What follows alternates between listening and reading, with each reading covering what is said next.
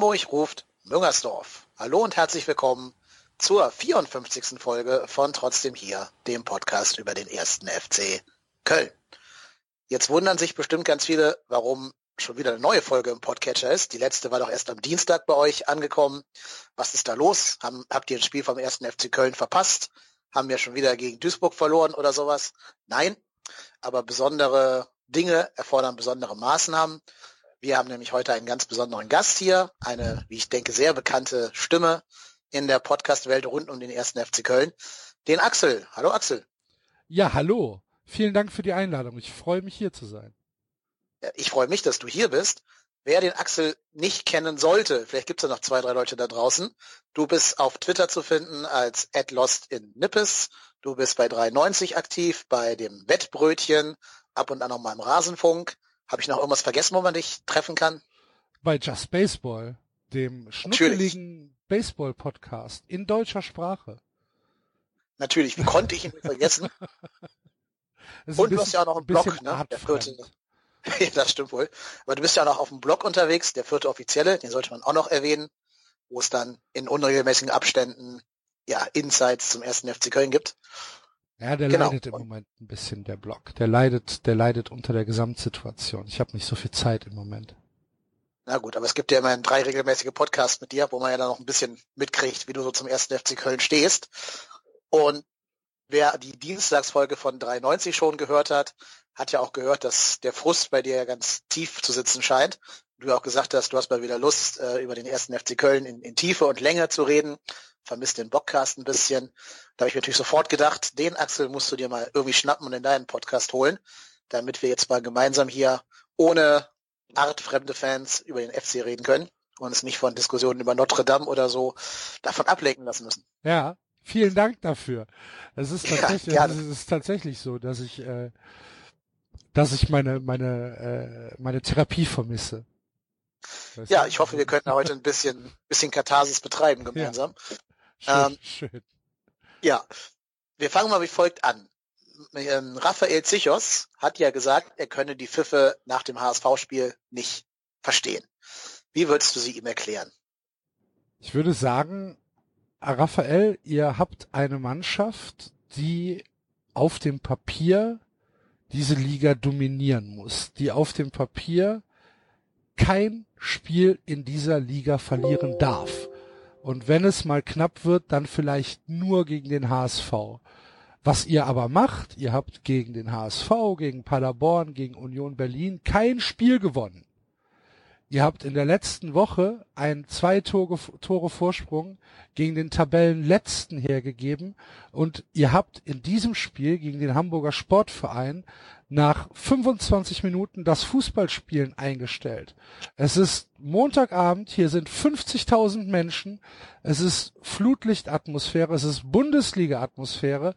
Die Leute singen sich die Seele aus dem Leib und ihr habt einfach keinen Bock, Fußball zu spielen. Ihr zieht euch zurück, ihr macht gar nichts, um den Leuten irgendwie zu zeigen, dass ihr Bock habt. Und was erwartet ihr denn? Was erwartet ihr? Dass die Leute dann aufstehen um sie, und sich um den Hals fallen und sagen, wie geil der erste FC Köln ist, eins zu eins zu Hause gegen eine vollkommene Trümmertruppe des Hamburger Sportvereins. Nee, Raphael, wirklich. Habt ihr super gemacht. Hier ist ein Lutscher. Äh, was glaubst du denn, warum eigentlich ja ein ganz kluger Kopf wie der Zichos das nicht kapiert? Ist das, weil er einfach in Kiel schon, anderes gewohnt war, oder? Ja, weiß ich nicht. Also ich kann mir nicht vorstellen, ähm, dass die Spieler das nicht wissen. Ich, ich, ich will es nicht glauben. Sagen wir es vielleicht mal so. Ähm, ich kenne Raphael Sichos nicht. Ich habe noch nicht mit ihm geredet. Ich kann ihn nicht einschätzen. Ähm, ja, vielleicht ist es auch eine andere Innen- als eine Außenerwartung. Für einen Fußballspieler für jemand, der damit Geld verdient. Der sagt natürlich, Leute, ich mache hier meinen Job und mein Job ist, den Aufstieg hinzubekommen. Das wird passieren. Warum seid ihr unzufrieden? Ist vielleicht genau das gleiche, als wenn ich mit meinem Chef über meine Arbeit rede und ich liefere meine Arbeit in einem Takt, ähm, 9 Uhr morgens bis 17 Uhr nachmittags ab und meine Vorgaben, die im Jahresgespräch äh, gestellt worden sind, die erledige ich so, dass es gerade hinkommt. Ohne eine Überstunde, ohne irgendwas, ohne Einsatz, ohne zu sagen, hm, können wir vielleicht noch was besser machen. Dann sagt mein Chef auch, ja, Axel, war ein Jahr, so wie wir es besprochen haben im Jahresgespräch, ne? Gucken wir mal, was das nächste Jahr bringt. Und ich sag, ja, hör mal, warum bist du denn nicht zufrieden? Es ist doch alles so, wie ich, wie ich, äh, wie wir es besprochen haben. Ich mache doch meine Arbeit. So würde ich es dann halt vergleichen. Mhm. Das ist, glaube ich, ein ganz sinnvoller Vergleich. Aber dann ist ja direkt die nächste Frage, die sich anschließt, wo denn dieser Handbremsen-Fußball herkommt. Ob das die Mannschaft ist, die nicht die Mentalität hat, über 90 Minuten den HSV zu dominieren, denn die haben ja dominant durchaus angefangen, so ist es ja nicht. Oder ob da vielleicht von der Trainerbank auch falsche Signale kommen mit dem Sobich-Wechsel und so weiter. Ja, ich glaube, du kennst meine Einstellung dazu. Ja, ja. Du, du, du, vielleicht, vielleicht nicht jeder Hörer. Ja. Ähm, also erstmal möchte ich sagen, dass die ersten 25 Minuten durchaus okay waren bis zum Tor. Ne, also da, das ist, das ist, ja, das war okay, aber auch nicht mehr. Also ich möchte da auch jetzt nicht in diese ähm, in diese Hysterie einfallen und sagen, der FC hat den HSV an die Wand gespielt. Natürlich hatten sie Ballbesitz und natürlich hatten sie auch ja mehr vom Spiel. Sie haben das Spiel gestaltet, aber richtig zwingende Aktionen waren da auch nicht dabei. Und diese dieser Trott, dass du sagst, ja, wir werden das Spiel jetzt schon irgendwie so gestalten, dass wir ein Tor schießen und dann ähm, schauen wir mal, was passiert. Ich finde, das hat man in den ersten 25 Minuten auch schon gesehen, weil wenn man sich das Spiel nochmal in Gänze anschaut, dann siehst du auch in der Anfangsphase Situationen, wo du sagst, jetzt spiel doch den Ball nach außen oder steck ihn doch in die Spitze durch und stattdessen wird abgebremst, das Spiel wird wieder verschleppt, nach hinten gespielt. Ähm, Jonas Hector in zwei Situationen, wo man sagt, Jonas, ganz ehrlich, da hättest du auch ein bisschen Tempo aufnehmen können und äh, versuchen können, hier auf den Abschluss zu gehen. Da wurde dann, da wurde dann auch schon abwartend gespielt, was aber ja, ja, das ist nicht zu kritisieren. Also das möchte ich jetzt nicht als Kritik, Kritikpunkt äh, hier verstanden wissen. Aber ich finde, man hat schon gemerkt, dass auch in den ersten 25 Minuten ähm, mit einer gewissen mit einer gewissen Erwartungshaltung gespielt wird, die vielleicht eine andere war als die im Publikum oder die von äh, Fans am, am Fernsehen. Und das, was dann nach dem Tor passiert ist, weil ich finde wirklich, man kann dieses Tor als ähm, als Kapitelmarke setzen. Viele sagen ja, die zweite Halbzeit wäre kacke gewesen. Ich fand auch schon die zweite Hälfte der ersten Halbzeit ähm, äußerst, äußerst mager, weil in meinen Augen der FC nichts mehr für das Spiel getan hat, sondern das Spiel nur noch verwaltet hat. Natürlich gegen einen relativ ähm, passiven HSV zu diesem Zeitpunkt noch. Es war halt einfacher, weil die Räume mehr da waren. Du konntest, du konntest diese Querpässe konntest du halt ja sicherer spielen als in der zweiten Halbzeit. Deswegen ist es in der zweiten Halbzeit, als der HSV dann höher gestanden ist, mehr aufgefallen. Aber in der ersten Halbzeit war es vom FC, also nach dem Tor, auch schon kein kein aktives Spiel mehr meines Erachtens und ähm, dass dann ähm, dass dann dass dann Markus Anfang äh, nachdem sich Christian Clemens verletzt hat äh, Marcel Risse reinbringt das ist dann halt für mich schon eine Auswechslung, wo ich dir ganz ehrlich sage, verstehe ich nicht. Wir haben mit äh, Wasser Cosiello und Louis Schaub die wahrscheinlich zwei besten Fußballer in der zweiten Liga äh, im Kader, rein vom fußballerischen Können her, und die sitzen auf der Bank. Und Markus Anfang sagt halt, wir wollen gar kein Fußball spielen. Mit dieser Einwechslung ja. von Marcel Risse sagt er, wir wollen kein Fußball spielen. Vor allen Dingen sowohl der Rissewechsel als auch später der Sobich-Wechsel hat ja, ja schon gegen Duisburg ja nicht funktioniert. Ja, eben, ich genau, weiß, aber die haben schon gegen Duisburg nicht funktioniert und er macht's wieder. Also aus Fehlern wird man da anscheinend nicht klug. Und was mir auch, wo du es gerade schon gesagt hast, ein bisschen Sorgen macht, dass so einer wie Vincent Cosciello dann sagt, ja, dann hau ich halt ab. Also wenn er mich nicht spielen lässt, dann bin ich nächstes Jahr irgendwo anders, vielleicht gern gesehenerer Spieler und dann ist er weg. Also muss er, muss er eigentlich, muss er an seiner Stelle. Ich, ja. äh, wenn, wenn, äh, wenn es um Vincent Cossiello geht, dann sehe ich hier überhaupt keine Lösung, sondern er muss, wenn er seine Karriere im Blick halten will, muss er den Verein wechseln, weil oder er, oder er hält das bis Oktober durch, bis der Anfang dann weg ist. Also zumindest sagt man das ja als Scherz immer. Ob das so kommt, wissen wir nicht. Aber vielleicht denkt er ja auch, er hat mehr Sitzfleisch als der Trainer. Das kann ja noch sein. Ja, es ist aber dann natürlich im Winter schwer, ne? Also im, im, im Sommer einen Verein zu finden, beziehungsweise im Sommer äh, einen Wechsel zu initiieren, ist, denke ich, äh, bedeutend einfacher, als dann irgendwann im Herbst auf eine Liste gesetzt zu werden. Mhm. Ja, das ist auf jeden Fall recht. Ähm, und was mich auch sehr gestört hat, dass ich nämlich eigentlich der Meinung war, die Mannschaft wäre schon einen Schritt weiter gewesen. Also gerade wenn ich an das Heidenheim-Spiel denke, da hat man ja auch 1-0 geführt und dann zum ersten Mal dieser Saison nicht aufgehört, Fußball zu spielen, sondern ist aufs 2-0 gegangen und hat es dann runterverwaltet. Das finde ich abgeklärt. Das finde ich auch Stile einer Spitzenmannschaft, die, die die Kräfte auch ein bisschen schonen muss. Aber jetzt gegen den HSV war es halt wieder so ein Rückfall in, ja, eigentlich vergessen geglaubte Zeiten.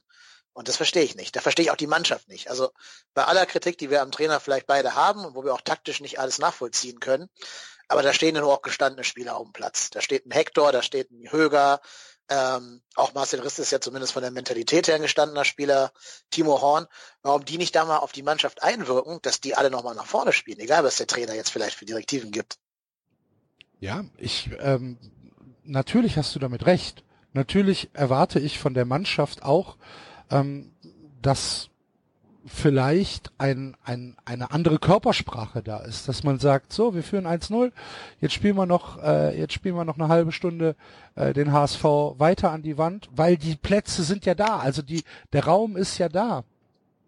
Schießen vielleicht noch ein Tor und dann gucken wir mal, äh, gucken wir mal, äh, was von, was von außen für Einwechslungen kommen. Natürlich, natürlich ist das äh, auch eine Verantwortung der Mannschaft. Allerdings wird natürlich eine, eine Taktik und, und auch ein, ja, ein, ein, ein, ähm, wie, wie soll ich es ausdrücken, eine, äh, eine Philosophie, eine Spielphilosophie wird ja von außen vorgegeben. Ähm, sei es jetzt in dem Fall durch Markus Anfang oder sei es durch den Gesamtverein wie beim FC Barcelona, aber eine Spielphilosophie ähm, findet, findet ja immer von außen statt. Ähm, die haben wir aktuell überhaupt nicht. Wir haben, ähm, wir haben ein System, wenn man es so nennen will, was sich allein äh, aus der taktischen Ausrichtung ergibt. Wir haben allerdings keinerlei, ja, keinerlei ähm, mir fehlt mir fehlt gerade das Wort ähm, keinerlei Impuls auf dem Platz etwas, ähm, etwas zu machen, was vielleicht über das hinausgeht, was unbedingt nötig ist. Weißt du? Ähm, mhm. die, die, die Mannschaft ist wahrscheinlich sich der Tatsache bewusst, dass sie besser ist als 17 andere Zweitligamannschaften, dass sie mehr Talent hat, dass sie vorne mit äh, Cordoba, Terodde und Modest einen Sturm hat, der in der zweiten Liga so noch nicht stattgefunden hat. Ähm, und ja, vielleicht ist, vielleicht ist es halt einfach in den Köpfen drin, dass, dass die Mannschaft halt sagt, okay, ich muss jetzt auch nicht unbedingt so viel mehr machen als, ähm, als nötig. Und so sieht das dann aus. Ich meine, wir laufen in jedem, in jedem Spiel fünf bis zehn Kilometer weniger als der Gegner. Was natürlich der Tatsache geschuldet ist, dass wir mehr Ballbesitz haben, klar. Ähm, dennoch ist es so. Ähm, ich finde, man kann diese, man kann diese, ja, diese Ausrede, sagen wir jetzt mal von Marco Höger oder Markus Anfang, dass die Kräfte dann auch irgendwann nachgelassen haben, die kann ich überhaupt nicht nachvollziehen. Wir hatten fünf Tage Pause zwischen den, zwischen den Spielen. Das ist eine normale Fußballwoche für eine Profimannschaft. Wenn äh, fünf Tage Regeneration nicht reichen, dann läuft irgendwas falsch, dann ist vielleicht auch die Trainingssteuerung falsch, die Belastungssteuerung falsch, mag sein.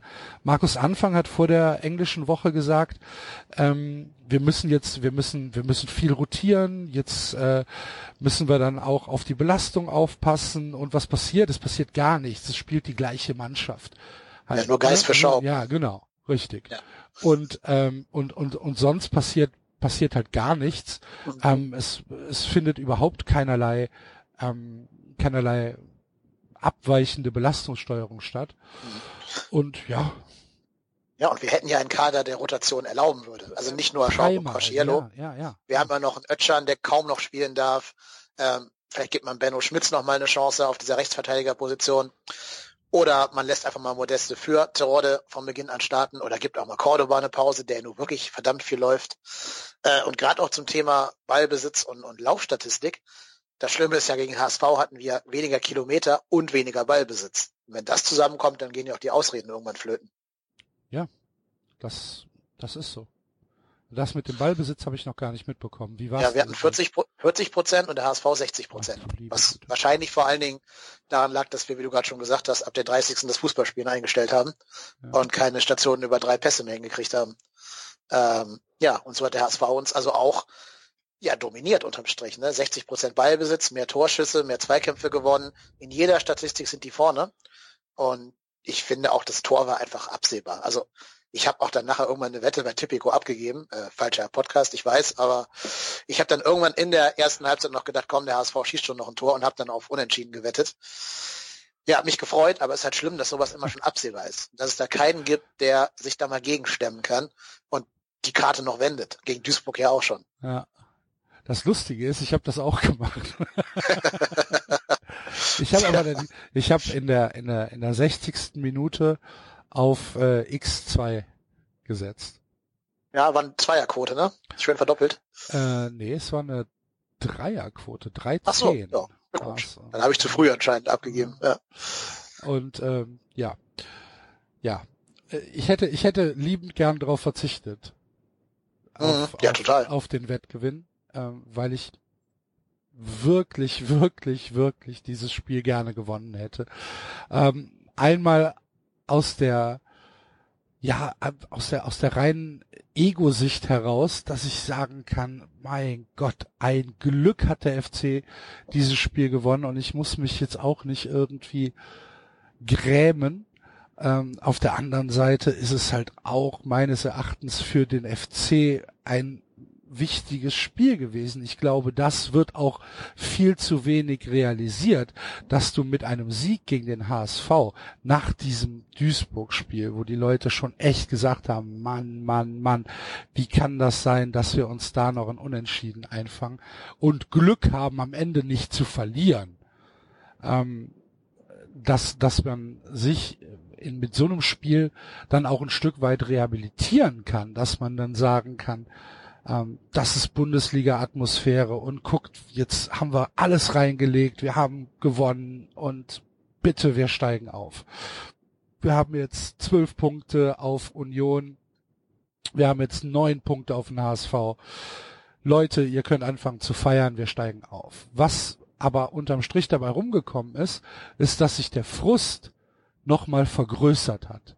Und das ist etwas, was ich halt tatsächlich einfach nicht verstehen kann, wie der Verein, wie die Mannschaft, wie Markus Anfang das zulassen kann, wie man diese Lethargie und diese, ja, dieses Desinteresse an den, ähm, an den, an, an, an den Fans und an, ähm, an den Ergebnissen, wie man das überhaupt rechtfertigen kann. Und wenn sich Markus Anfang dann dahinstellt und sagt, ja, ich verstehe die Leute nicht, es ist doch alles gut.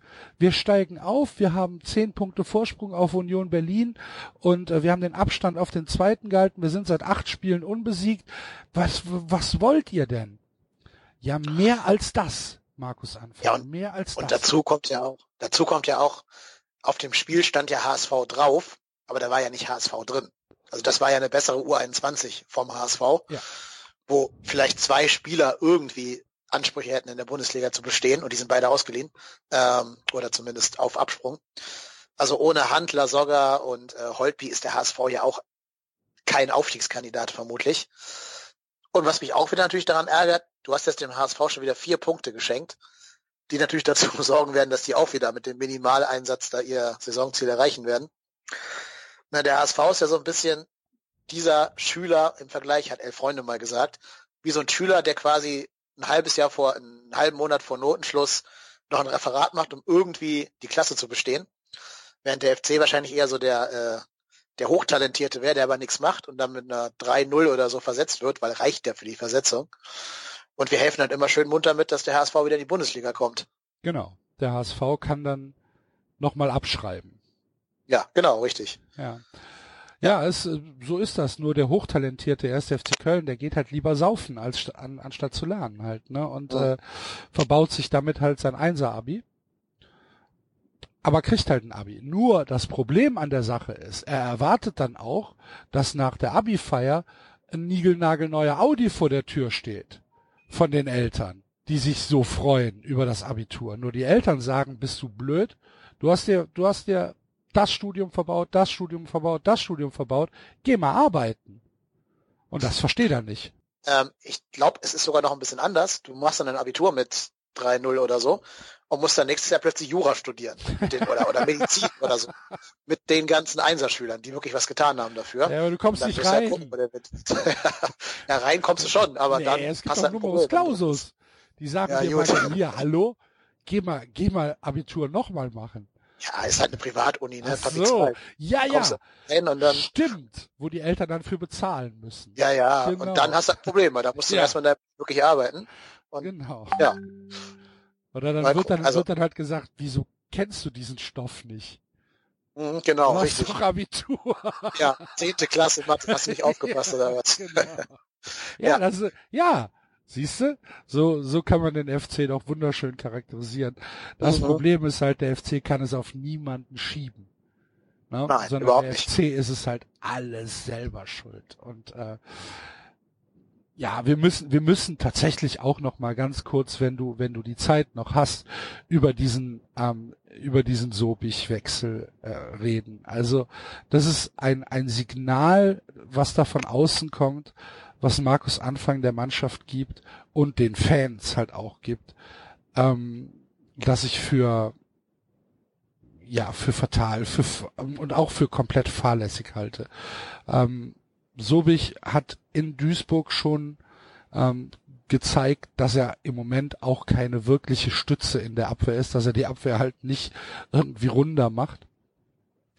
Du nimmst dafür dann halt ähm, eine, eine, eine Spitze raus. Das heißt, du lässt Jon Cordoba völlig in der Luft hängen, weil es ja äh, auch im Mittelfeld keine, keine Abstände mehr gab, die irgendwie signifikant dafür gesprochen hätten, dass der FC noch eine Ambition nach vorne hat, hatte. Es ist ja keiner mehr rausgerückt und es ist keiner mehr mit nach vorne gegangen. Es gab ja auch keinerlei Kontersituation.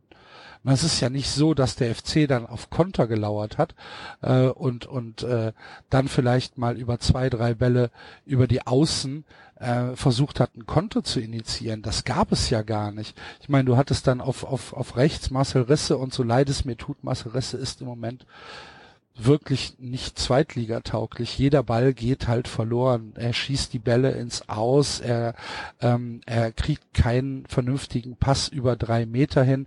Er geht nicht in die Zweikämpfe. Weiß ich nicht, ob der Kopf da nicht mitspielt. Ähm, aber ganz ehrlich, Marcel Risse ist keine Hilfe im Moment.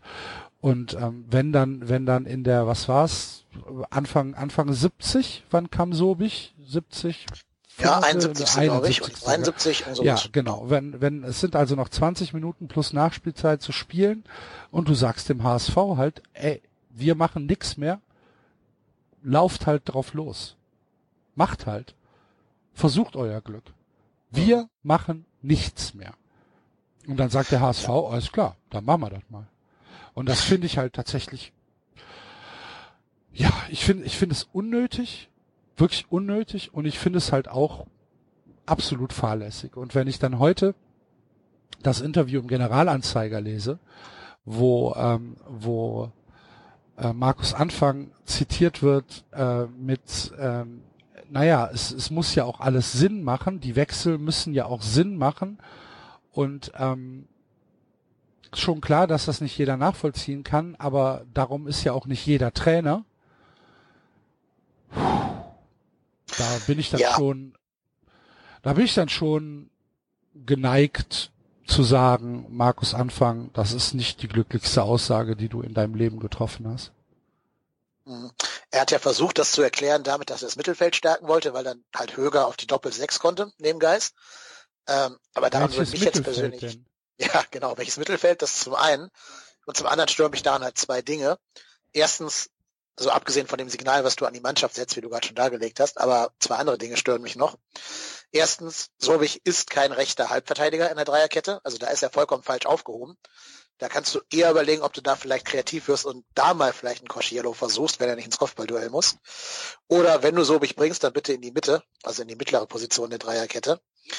Und zweitens, du tust dann Höger ins Mittelfeld, der von sich selber sagt, er ging auf dem Zahnfleisch. Obwohl du zwei gute defensive Mittelfeldspieler auf der Bank hast.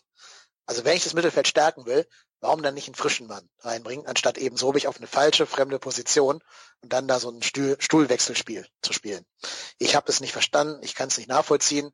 Und sich dann in so eine Opferrolle zu begeben und zu sagen, ja, die würden mich feiern, wenn ich da irgendeinen Defensivspieler eingewechselt hätte und würden das voll verstehen, hat Anfang ja gesagt dann, ne? Das kann ich auch nicht verstehen. Das weiß ich nicht, finde ich auch nicht angebracht als Trainer sowas zu sagen. Der kann auch mal sagen, ich habe mir was dabei gedacht, es hat nicht funktioniert, ist schiefgegangen, muss ich auf meine Kappe nehmen. Aber das, sowas kommt ja nie von ihm. Nee, sowas kommt nie von ihm und man darf halt auch nicht vergessen, dass Sobich einer seiner Spieler ist. Ne?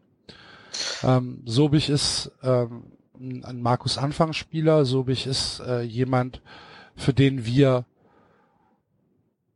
ja ähm, so wie man ja hört, äh, Heinz weggegeben haben.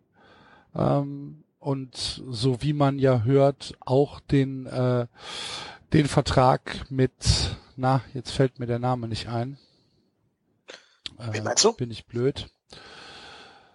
Äh, Abwehrspieler, ja, danke schön, ja. Dominik Marot, äh, nicht verlängert haben, ähm, weil Markus Anfang auf äh, Lasse Sobich bestanden hat. Also ich denke, man, man sieht da schon so ein kleines Muster, ne? Dass, dass äh, Sichos, äh, Sobich und Drexler, äh, die Spieler, die er mitgebracht hat, schon äh, Spieler sind, denen er eher den Rücken stärkt, als jetzt zum Beispiel einem Louis Schaub oder einem Vincent Cosiello. Ich glaube auch nicht, dass es wirklich viel mit, mit System zu tun hat, sondern ich glaube wirklich, dass es ähm, von Markus Anfang sehr bewusst so, äh, so gemacht wird. Ja, ich meine, der Transfer an sich von Sobich hat damals schon Sinn gemacht, glaube ich. Also das war ja schon ein Transfer, wo wir alle gesagt haben, ja, zweite Liga, ne, erfahrener Nicht, hättest du nicht, hättest du nicht Marot behalten können für die zweite Natürlich, Liga? Also, also. Jeder, der, mein, der meinen Podcast kennt, weiß, was für ein großer Marot-Fan ich bin. Ja. Aber ähm, ich denke, du brauchst halt vier Innenverteidiger. Dann hättest du da vielleicht Dominik Heinz behalten, wenn der geblieben wäre. Das wissen wir ja auch nicht, ob der nicht in der ersten Liga sich gesehen hat. Aber sagen wir mal Mr. X, Marot, Sobich und Meret. Das wäre dann eine gute Vierer-Innenverteidigung gewesen, denke ich. Deswegen der Sobich-Transfer an sich, finde ich, der hat schon Sinn gemacht. Nur ihn halt jetzt anderen Spielern vorzuziehen oder ihn da fachfremd einzusetzen, das verstehe ich halt nicht. Ja, also für mich hat er keinen großen Sinn gemacht, weil ähm, ich, ich sage mit äh, Jorge Meret, mit Freddy Sörensen, ähm, mit Dominic Marot hätten wir eine, ähm, eine Dreierabwehr gehabt, die meines Erachtens den Ansprüchen der zweiten Liga absolut ja gerecht wird oder gerecht werden kann. Ähm, Lasse Sobich hat keinerlei Tempo, was er mitbringt. Ähm, äh, er hat kein, kein Aufbauspiel. Für mich ist es ein Transfer, der meines Erachtens komplett unnötig ist und wenn man sich die Laufzeit des Vertrags anguckt, dann muss man sich halt fragen, was genau hat sich der 1. FC Köln dabei gedacht? Ja, also Laufzeiten sind ein Thema, das werde ich auch wirklich nicht verstehen, auch weil ja äh, Zychos und Drexler ebenfalls so Rentenverträge bekommen haben. Ich meine, ja, Sobich, Sobich ist noch bis 22 hm. bei uns. Das musst du dir mal vorstellen. Ja. ja, alle, ne? Alle diese älteren Spieler haben noch Verträge bis mindestens 22. Ja, ja und das verstehe ich nur wirklich nicht. Vor allem, weil das jetzt auch alle sind, wo du weißt, dass die in der ersten Liga keine Bänke sind, weil die alle noch nie langfristig erste Liga gespielt haben. Und da wundere ich mich schon, ob man damit rechnet, im nächsten Jahr wieder abzusteigen und dann schon direkt die Aufstiegsmannschaft da hat. Ah, oder ich glaube halt einfach, dass das tatsächlich, dass das ja, dass das Transfers sind, die Markus Anfang initiiert hat und er die natürlich jetzt auch durch Spieleinsätze irgendwie legitimieren muss. Und ja, das, das sehen wir dann jetzt gerade, was dabei rumkommt. Mhm. Ich bin, bin ja auch, also ich meine, was Dominik Drexler in den letzten Wochen spielt, ist für die zweite Liga herausragend. Muss ja. man so sagen. Ne? Also es ist tatsächlich, ähm, aktuell ist er wahrscheinlich der beste Spieler in der zweiten Liga, der jedes Spiel zum Einsatz kommt. Ähm, das ist absolut herausragend. Die Sache ist, ich sehe Dominik Drexler nicht als Erstligaspieler. Genauso wenig wie Simon Terodde ein Erstligaspieler ist. Der Unterschied zwischen der zweiten Liga und der ersten Liga ist signifikant. Der ist groß. Und ich sehe Dominik Drexler nicht als Erstligaspieler. Und es wird Gründe geben oder es gibt Gründe, warum er mit, wie alt ist er jetzt, 28, glaube ich, noch nicht Bundesliga spielt. Das sind ja alles keine dummen Leute, die in der Bundesliga Kader zusammenstellen. Das sind ja keine Vollidioten. Und es gibt auch nicht mehr dieses, oh, der ist uns aber durchs Netz gerutscht. Den kennen wir ja gar nicht. Das gibt's in Deutschland nicht mehr. Das gibt's wahrscheinlich im, im Kongo nicht. So, und ähm, es wird Gründe geben, warum er nicht Bundesliga spielt. Und es wird Gründe geben, warum er zum ersten FC Köln gegangen ist.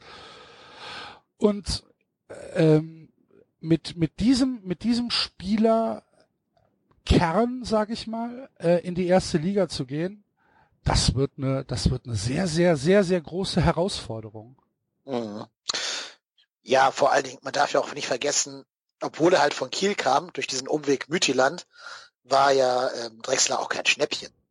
Also der hat ja, ich glaube, das sogar, ne? ja genau, ja. das glaube ich sogar mehr als äh, manche Vereine an Saisonetat haben für Transfers in der zweiten Liga. Und wir hauen immer eben für einen Spieler raus, der halt, wie du schon sagst, relativ alt ist, keine Erstliga-Erfahrung hat und wirklich nur dazu da zu sein scheint, uns jetzt in die erste Liga zu ballern und in der ersten Liga selber dann wahrscheinlich kein Land mehr sehen wird. Ja.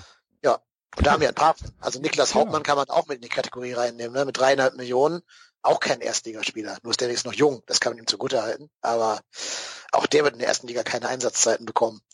Aber Hauptmann war noch ein Schmatke-Transfer. Ja gut, kann sein. Das ist also ein typischer. Typischer Köln-Transfer. Ne? Ja, äh, hat ja. Vergangenheit mit dem Verein, Vater da gespielt und so. Ja, das kann ich noch ähm, also als Muster erkennen beim FC, dass auch sehr viel so auf hat mal in Köln Bettwäsche geschlafen, Wert gelegt wurde. Das dürfte auch bei Drexler ein Kriterium gewesen sein.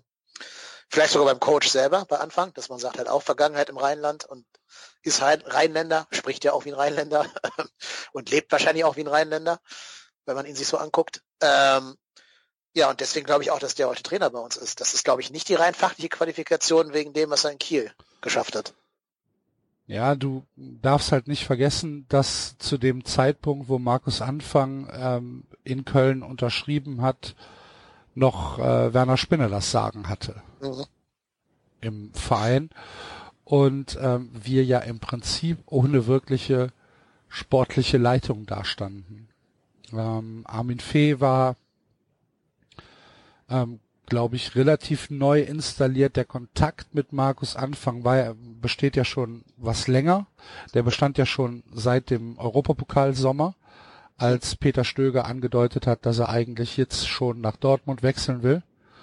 Seitdem gibt's ja schon Kontakt zu Markus Anfang. Und äh, ja, äh, ich denke, dass der FC da auch gar keine große Trainerfindungskommission installiert hat, sondern dass man dann halt gesagt hat, okay, wir werden jetzt äh, mit, mit, mit Rutenbeck die Saison zu Ende spielen, wir werden absteigen und im äh, Sommer kommt dann Markus Anfang. Das äh, war, glaube ich, relativ schnell klar. Da gab es keine großen, keine, keine großen Debatten drüber. Und ähm, was Markus Anfang dann in Köln verdient, ja, Da müssen wir dann, da, da, darum sind wir der erste FC Köln. Darum sind wir arrogante, äh, elitäre Arroganz. Ich sag ja, Papi zahlt, die Privatschule. Ja, genau. Ja, ja, ja, ja. Ähm, was würdest du denn sagen? Wie viele Spieler müsste man austauschen, um einen Erstligakader daraus zu schustern, was schon da ist?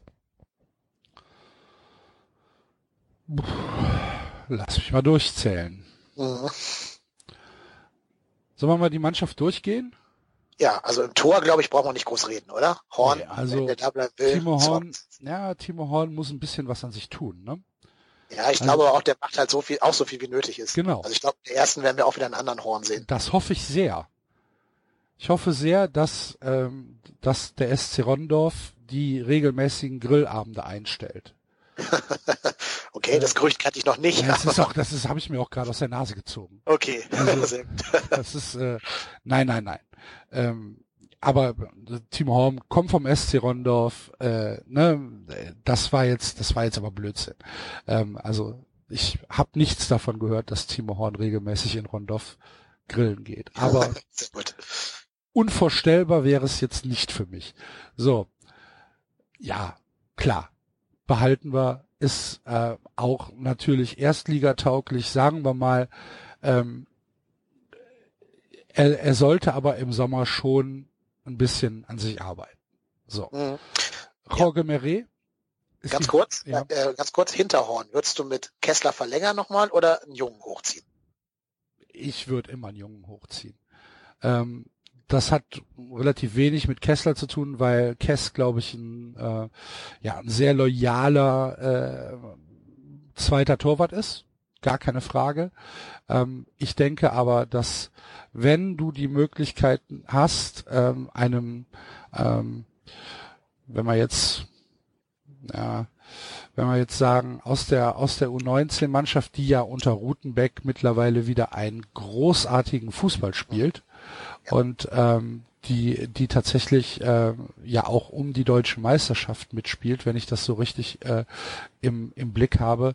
Wenn du ein äh, Vincent Müller äh, hochholen kannst, dann ist das vielleicht eine Möglichkeit, die man in Betracht ziehen sollte. Ähm, endet endet Kesslers Vertrag jetzt im Sommer? Ich war ich habe es ja. nicht auf dem Schirm. Doch doch, der müsste enden. Okay. Ja. Aber vielleicht wäre Kessler jemand, den man wirklich zum Teambetreuer machen könnte oder zum, was weiß ich, ja, ich würde, ja, im Verein behalten. Genau. Ja, also ich, ich denke auch, dass du ihn für wahrscheinlich relativ kleines Geld im Verein halten kannst. Und ähm, das würde ich auch machen. Mhm. Ja. Vor allen Dingen, weil ja auch Scott und Bartels sehr große Talente beschieden werden, beiden. Das heißt, da könnte man noch einen ganz spannenden Zweikampf dann um die zwei vielleicht erwarten. Ja. Okay. Ähm, ich muss ganz ehrlich sagen, ich habe mich mit, mit der Nachwuchssituation der Torhüter äh, des FC nicht wirklich beschäftigt. Also das ist das ist auch etwas, ähm, wo ich wo ich äh, wo ich große Defizite habe. Ich gucke da ab und an schon mal drauf, aber ich äh, beschäftige mich nicht wirklich mit den U-Mannschaften. Hm. Wir können ja erstmal in die weitere A-Mannschaft gucken. Ja. In der Jorge Mire, behalten, oder? Ja, ist die Frage, ob wir ihn behalten können. Ne? Hat eine hat eine, eine, eine Klausel für 30 Millionen, glaube mhm. ich. Ähm, ja, in der Größenordnung. Ja, genau. genau. Wenn die wenn die bezahlt werden, ist er weg. Das ist richtig. Meinst du, er hat so auf sich aufmerksam gemacht in der zweiten Liga, dass irgendein, was weiß ich, irgendein spanischer Verein sagt, er legt die hin? Naja, er ist halt tatsächlich noch sehr jung. Ne? Also äh, Meret ist jetzt gerade 22 oder wird 22. Er ist heute 22 geworden. Herzlichen Glückwunsch, Jorge Meret. Feliz äh, Dingens. Cumpleaños. Cumpleaños, sehr gut. Ich wollte gerade Navidad sagen, aber das ist was anderes. bald, bald. äh, ja, Siehst du, ist 22. Ähm, der spielt ja auch in, den, in der spanischen äh, U-Nationalmannschaft oder hat er gespielt, war da sogar Kapitän. Also ja. ich glaube, die kennen den schon. Und ähm, er ist im Moment meines Erachtens äh, der beste Abwehrspieler, den wir haben beim FC. Und ja, wer weiß. Ich meine, 30 Millionen sind nicht mehr 1990 30 Millionen, ne? Das ist, äh, das ist. Da könnte man nur vielleicht hoffen, Vielleicht können wir hoffen, dass die ganzen Spanier alle noch Transfersperren haben. Ja. Also die ganzen, das könnte uns vielleicht ein bisschen retten. Aber auch England und so gucken ja auch wahrscheinlich in die zweite Liga nach eben, Deutschland. Eben, genau. Und Ja. ja, und wenn's und wenn's keine Ahnung, englische zweite Liga äh, ist, äh, die haben auch 30 Millionen. Einfach so. Ja, natürlich. rumliegen, Ne? Und äh, Ja. für, für die ist es dann wahrscheinlich gar kein, gar kein so großer Transfer.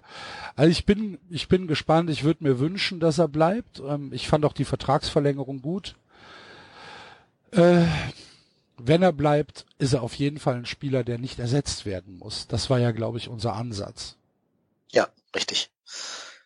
Dann natürlich Jonas Hector, wenn wir ihn mal als Abwehrspieler verbuchen wollen, wie der Kicker das tut. Ja, muss eigentlich auch bleiben, ne? Als Kapitän und vielleicht der spielintelligenteste Spieler, den wir im Kader haben und sehr polyvalent. Absolut. Äh, Jonas Hector muss bleiben. Ich glaube, dass Jonas Hector diese zweite Liga äh, wer tut, als er zugeben möchte. Mhm. Ja, glaube ich auch. Und ich glaube, dass Jonas glaube, dass ich, ich glaube auch, dass es ihm nicht so gut tut, dass er unter jedem Trainer drei, vier, fünf Positionen spielen muss. Vielleicht wäre es für ihn besser, wenn er mal dauerhaft in der Viererkette links spielen dürfte oder zumindest dauerhaft zum Mittelfeldspieler umgeschult würde.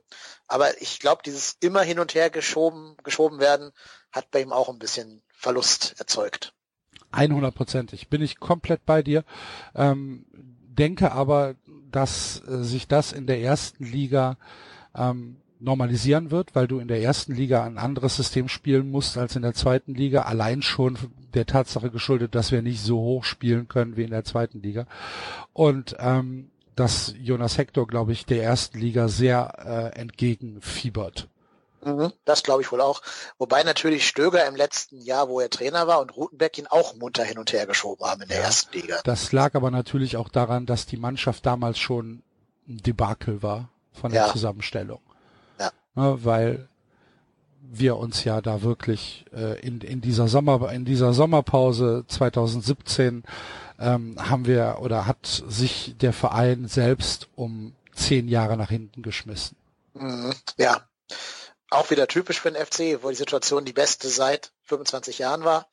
Aber gut, ähm, da wenn wir es dahin gehen würden, glaube ich, würde es ganz ausufern. Schauen wir weiter auf unseren Kader. Zichos und Sobich kann man vielleicht zusammen abhandeln. Ja, sind Eigentlich für mich nicht erstligatauglich, beide Nee. nicht. Genau, sehe ich genauso. Sind beide auch schon etwas älterer äh, Jahrgang, 1990 und 91 geboren. Ja, und ich glaube, im Endeffekt Wie muss man traurig das ist. Ja, ne? hab auch gerade gedacht. also, der Naja, alte Fußball Mann, halt. Fußball halt. 1990 geboren. Ach du Hab ich auch gerade gedacht. Tja, richtig bitter wird's, wenn du mit Leuten sprichst, die nach 2008 geboren Ja, sind und jetzt schon elf Jahre alt sind. Naja. Gut, aber auf jeden Fall ähm, muss man fast schon ehrlich mit denen sein und sagen, Jungs, danke für eure Hilfe beim Aufstieg, aber hier geht's nicht weiter. Aber Ja, gut, das wird nicht die haben passieren, halt oder? Verträge, ne? Ja, eben, die haben Verträge. Du hast gerade gesagt, die haben einen Trainer, der nibelungentreu zu ihnen hält. Und einen Armin Fee, der vielleicht auch nicht so den ganz großen Konflikt da heraufbeschwören möchte. Und die versuchen wird anzubieten irgendwo. Deswegen glaube ich, dass die auf jeden Fall uns beide erhalten bleiben, ob wir wollen oder nicht. Ja, das äh, kann ich mir auch sehr gut vorstellen. Das Problem ist halt, dass ähm, im, im Idealfall kommt sowas wie eine Laie raus. Weißt du? Dass, Mhm. dass dann ähm, im Sommer oder vielleicht sogar auch erst nach der Halbrunde dann gesagt wird, pass auf, ähm, Lasse oder Raphael, ähm, wir verleihen euch jetzt nach Fürth Nach Kiel und nach St. Pauli. von mir aus und ähm, wir bezahlen weiterhin 70 Prozent des Gehalts. Mhm. Das ist, glaube ich, die Idealvorstellung, die wir. Aber damit blockst du selber ja auch Gehaltsetat für den neuen Abwehrspieler, oder die ja, beiden was, soll man, was soll man denn machen? Ja, Was willst du machen? Entweder du hast sie zu 100 Prozent auf der Tribüne sitzen oder du hast sie halt für 70 Prozent aus der Stadt. Ja, es ist jetzt ein bisschen unpopular opinion, aber ich kann mir fast vorstellen, wenn du in der ersten Liga tief spielst, also als FC hinten drin stehst und den Bus parkst, ist vielleicht ein Zichos gar nicht so verkehrt. Ich glaube, dass er sich dann sogar daran anpassen könnte. Was er halt auf gar keinen Fall kann, ist, wenn du versuchst hochzuspielen. Dann ist er komplett verloren. Aber wenn du vorm 5-Meter-Raum, äh, vorm, vorm 16-Meter-Raum verteidigen willst, ich glaube, dann kann man seine Schwächen da sogar noch kaschieren. Wie wir jetzt gesehen haben gegen den HSV. Ja, natürlich nicht in so einer absurden mit Doppel 6. Anders, Nein, anders ist ja, gut. ja ich, ich weiß ja, was du meinst. Ja. Dennoch musst du dir halt natürlich Gedanken machen. Du, du hast ja auch nur bestimmte äh, Kaderpunkte, die du, die du, äh, die du hast. Du hast ja, du kannst ja deinen Kader nicht unendlich aufblähen. Und ähm, ja, also für mich, um, um, um es nochmal, um es nochmal zu sagen, für mich sind sie keine Erstligaspieler und für mich können sie auch nicht in der ersten Liga bestehen. Vielleicht natürlich so, so punktuelle Einwechsel, 85. Minute vielleicht ein 1-0 über die Bühne bringen, nochmal einen großen Innenverteidiger bringen, von mir aus. Aber Ja, wobei das wäre ja auch nur so big. Zichos ist ja gar nicht groß. ja, richtig, das stimmt. Ja, sehe ich genauso. Das heißt, du musst eigentlich, wenn wir davon ausgehen, dass Sörensen keine Sekunde mehr spielen wird und wir den vielleicht noch ein bisschen überspringen können, musst du eigentlich zwei neue Innenverteidiger dir besorgen im Sommer. Mindestens, wenn. Jorge Miret äh, weg ist, dann Ja, sogar ja, drei. Ja, ja. Dann kannst du noch mit Höger als vierten planen, so als Backup-Innenverteidiger, aber das, ja. das wäre großartig. ja. Ich finde, Jedes macht die Sache, zweite Spiel ein Elfmeter. ich finde, der macht die Sache sogar noch am besten im Moment von denen, die wir da hinten drin stehen haben. Ja, aber natürlich musst du überlegen, dass du in der ersten Liga nicht gegen die Das spielt- spielst, die in der zweiten Liga auf dein Tor zulaufen. Ne? Weil wir können ja vielleicht hoffen, dass Nürnberg doch noch irgendwie die Klasse hält. Ja, aber das ist eine Mannschaft. Ja, ist eine Mannschaft leider. Und der ganze Rest steigt ab. Also gerade Hannover hätte ich schon gern drin gesehen, um eine Mannschaft zu haben, die hinter uns landen Ja. kann. Ja, naja, vielleicht schafft es jetzt in Ausburg drin zu bleiben, dann hätte man noch so einen Kandidaten. Ja, von mir aus kann Augsburg weg. Das ist aber, Ich, das ist aber auch ich nur bin auch ganz bei dir, wenn es darum geht, Freiburg keine Liebe entgegenzubringen. Aha. Aber da ist man ja die Minderheit in Deutschland. absolut. Aber. Naja, ähm, dann haben wir noch Schmitz und Bader, die ein bisschen vergessen sind, weil die gar nicht mehr spielen. Ja, Benno Schmitz, äh, damals aus Leipzig gekommen. Ich glaube, ja, das war ähm, eine ne Sache, das war, weiß ich nicht, ein großes Missverständnis. Ähm, als rechter Verteidiger keine keinerlei Einsatzzeiten mehr. Der ist doch rechts, oder? Ja, Benno Schmitz Ja, ist ist- rechts, ja, ja. Keinerlei Einsatzzeiten mehr. Ähm, keine Ahnung. Kann, kann ich, kann ich schlecht beurteilen. Ich denke halt einfach, wenn es für die zweite Liga nicht reicht, dann wird es auch für die erste Liga nicht reichen. Ich denke nicht, dass da irgendwelche anderen Gründe sind. Das gleiche gilt wahrscheinlich für, für Matthias Bader und das gleiche gilt wahrscheinlich auch für Janis Horn.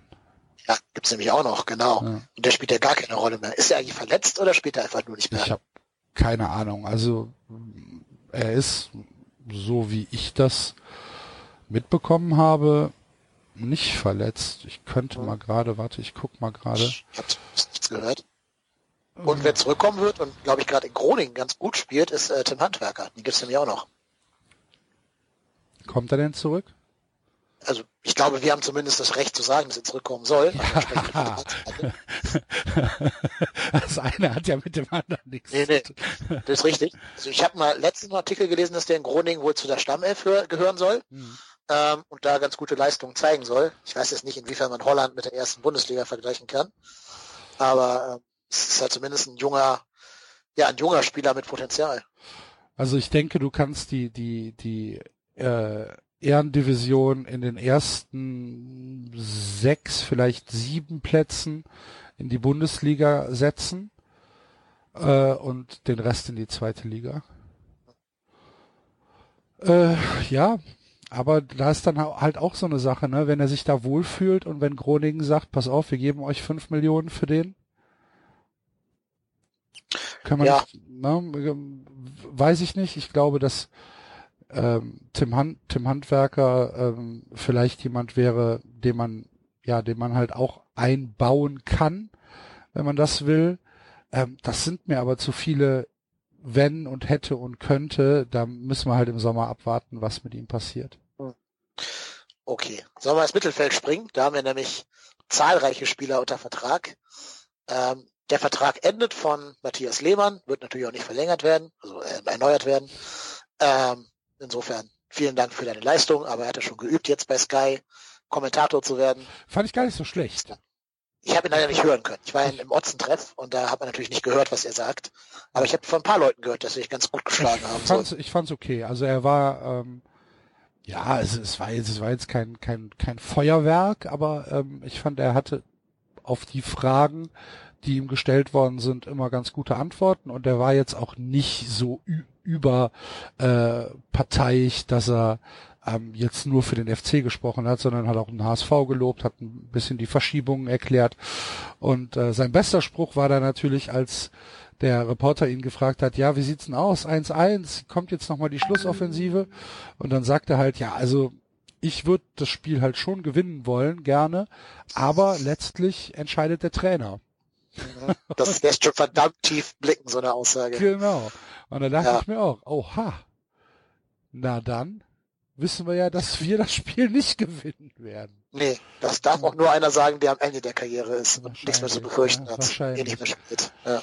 Ähm, ja, Matthias Lehmann hatte halt in, in seiner, ähm, in, in dieser mirakulösen Saison 16, 17 äh, nochmal seinen siebten Frühling und damit ja. ist gut.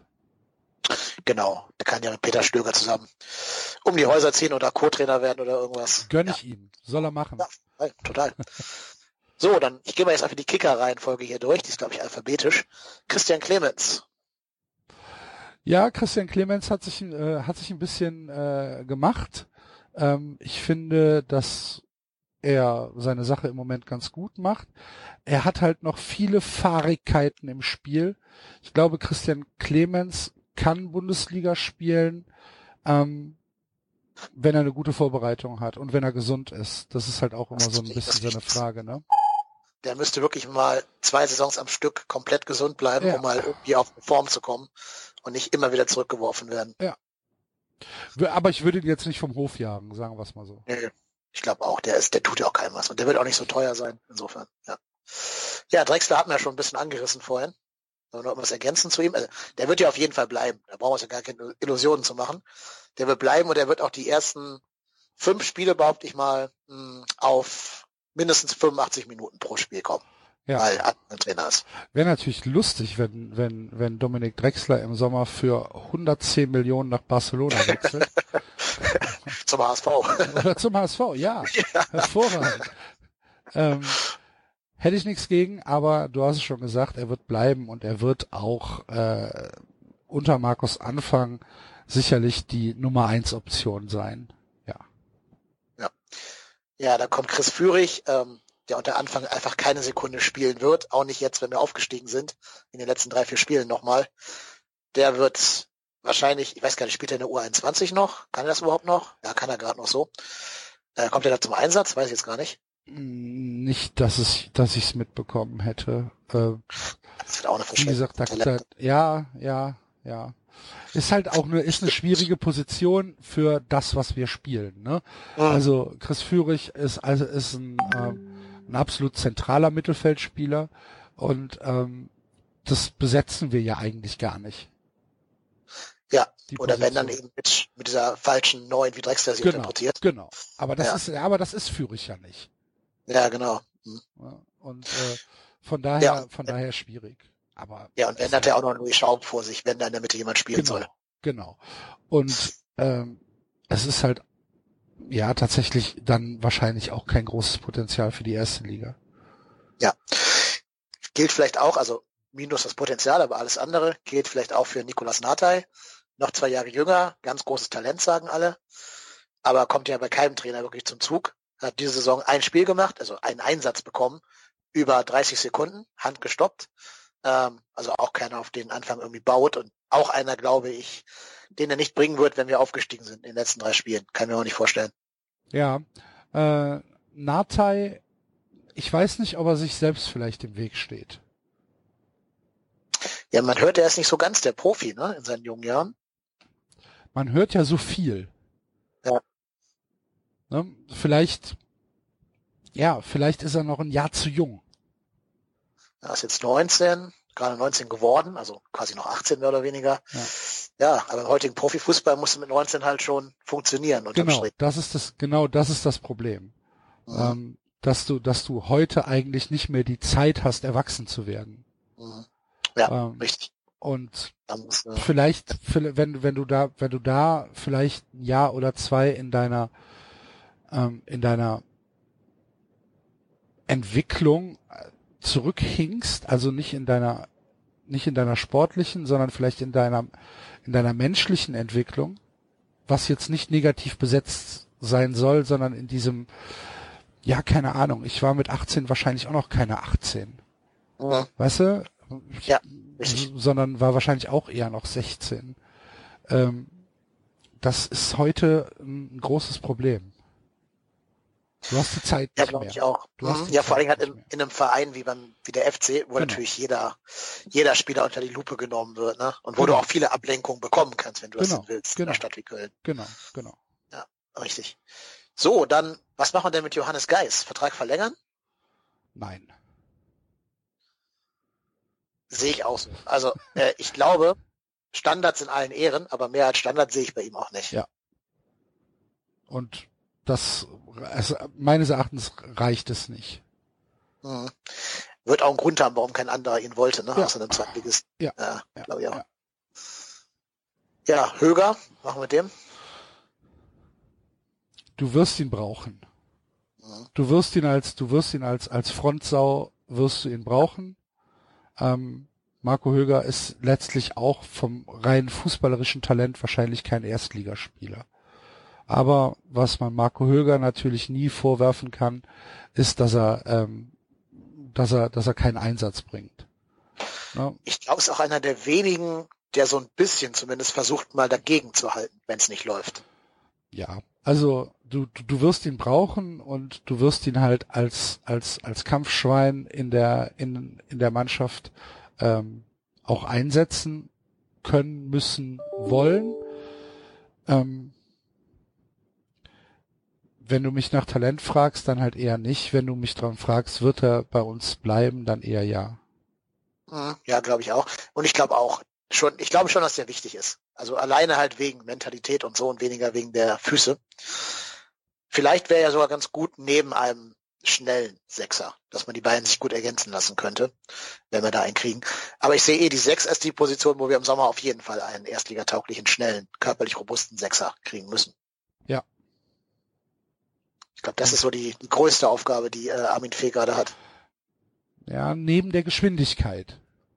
Ja, deswegen sage ich einen schnellen Sechser. Ne? Ja, genau. Also einen, der nach hinten auch absichern kann. Aber nach vorne brauchen wir auch mehr Geschwindigkeit, das stimmt. Ja. Da kommen wir gleich dann drauf.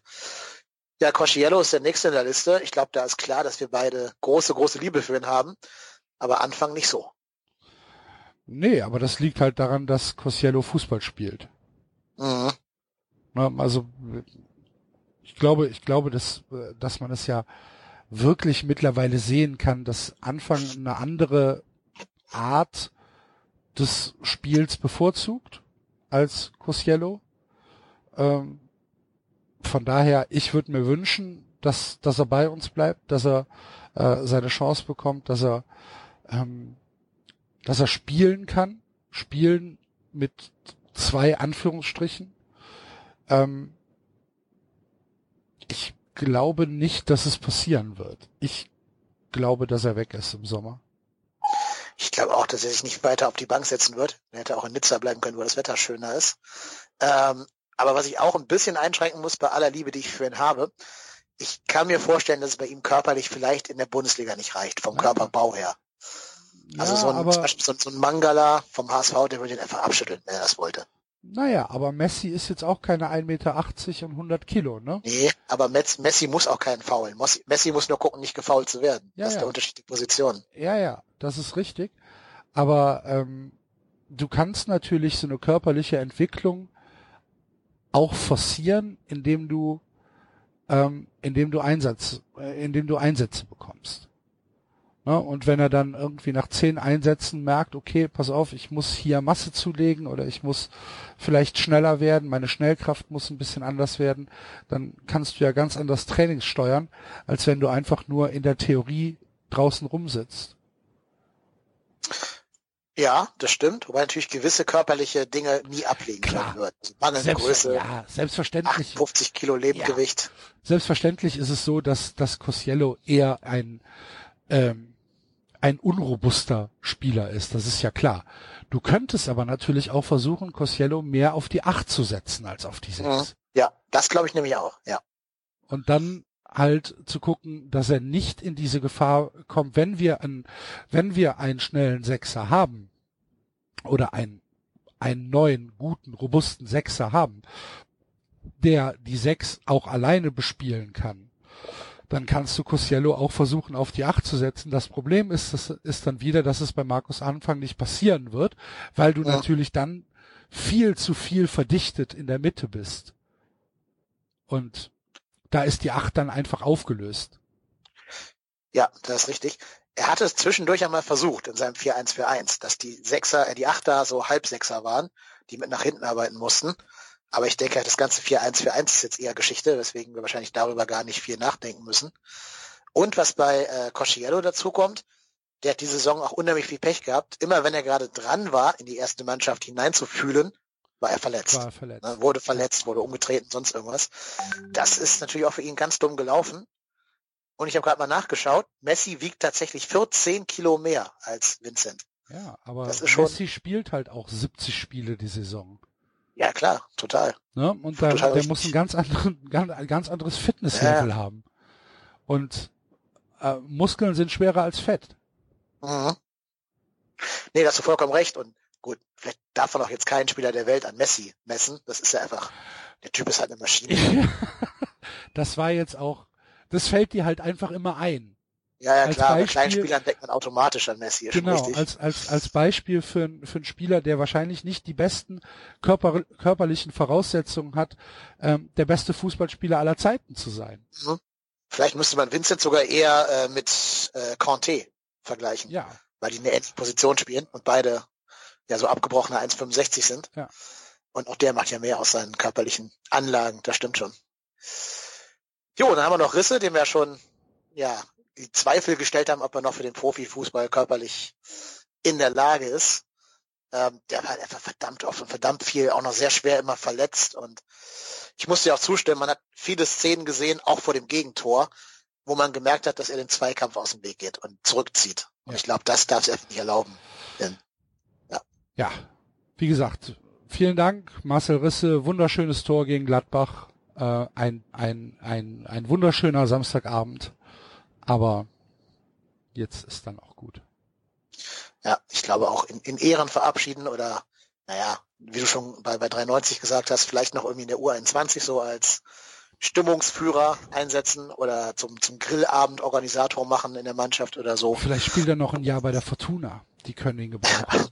Ja, ja kein Kommentar. Ähm, machen wir weiter. Also Fortuna Köln, nicht Fortuna Ja, hab ich schon verstanden. ne? Okay. Habe ich schon verstanden, aber trotzdem. Äh, Sadi Özcan haben wir auch noch da. Auch so ein Spieler, den Anfang nicht groß wertschätzt. 13 Saisoneinsätze, ein Tor. Sally Oetschan Aber- macht zu wenig aus dem, was er kann. Ich habe gerade gesehen, Notenschnitt in 13 Einsätzen. Okay, Kickernoten, ja, aber trotzdem Notenschnitt von 4,25. Mhm. Ist natürlich nicht sehr berauschend. Nee, Salil Özcan macht zu wenig aus dem, was er kann. Ich weiß auch nicht warum. Ich weiß nicht, ob er, ähm, aber, aber, aber Schiss hat, ob irgendwas im Kopf nicht stimmt, keine Ahnung. Salil Özcan ist ein überragender Fußballer.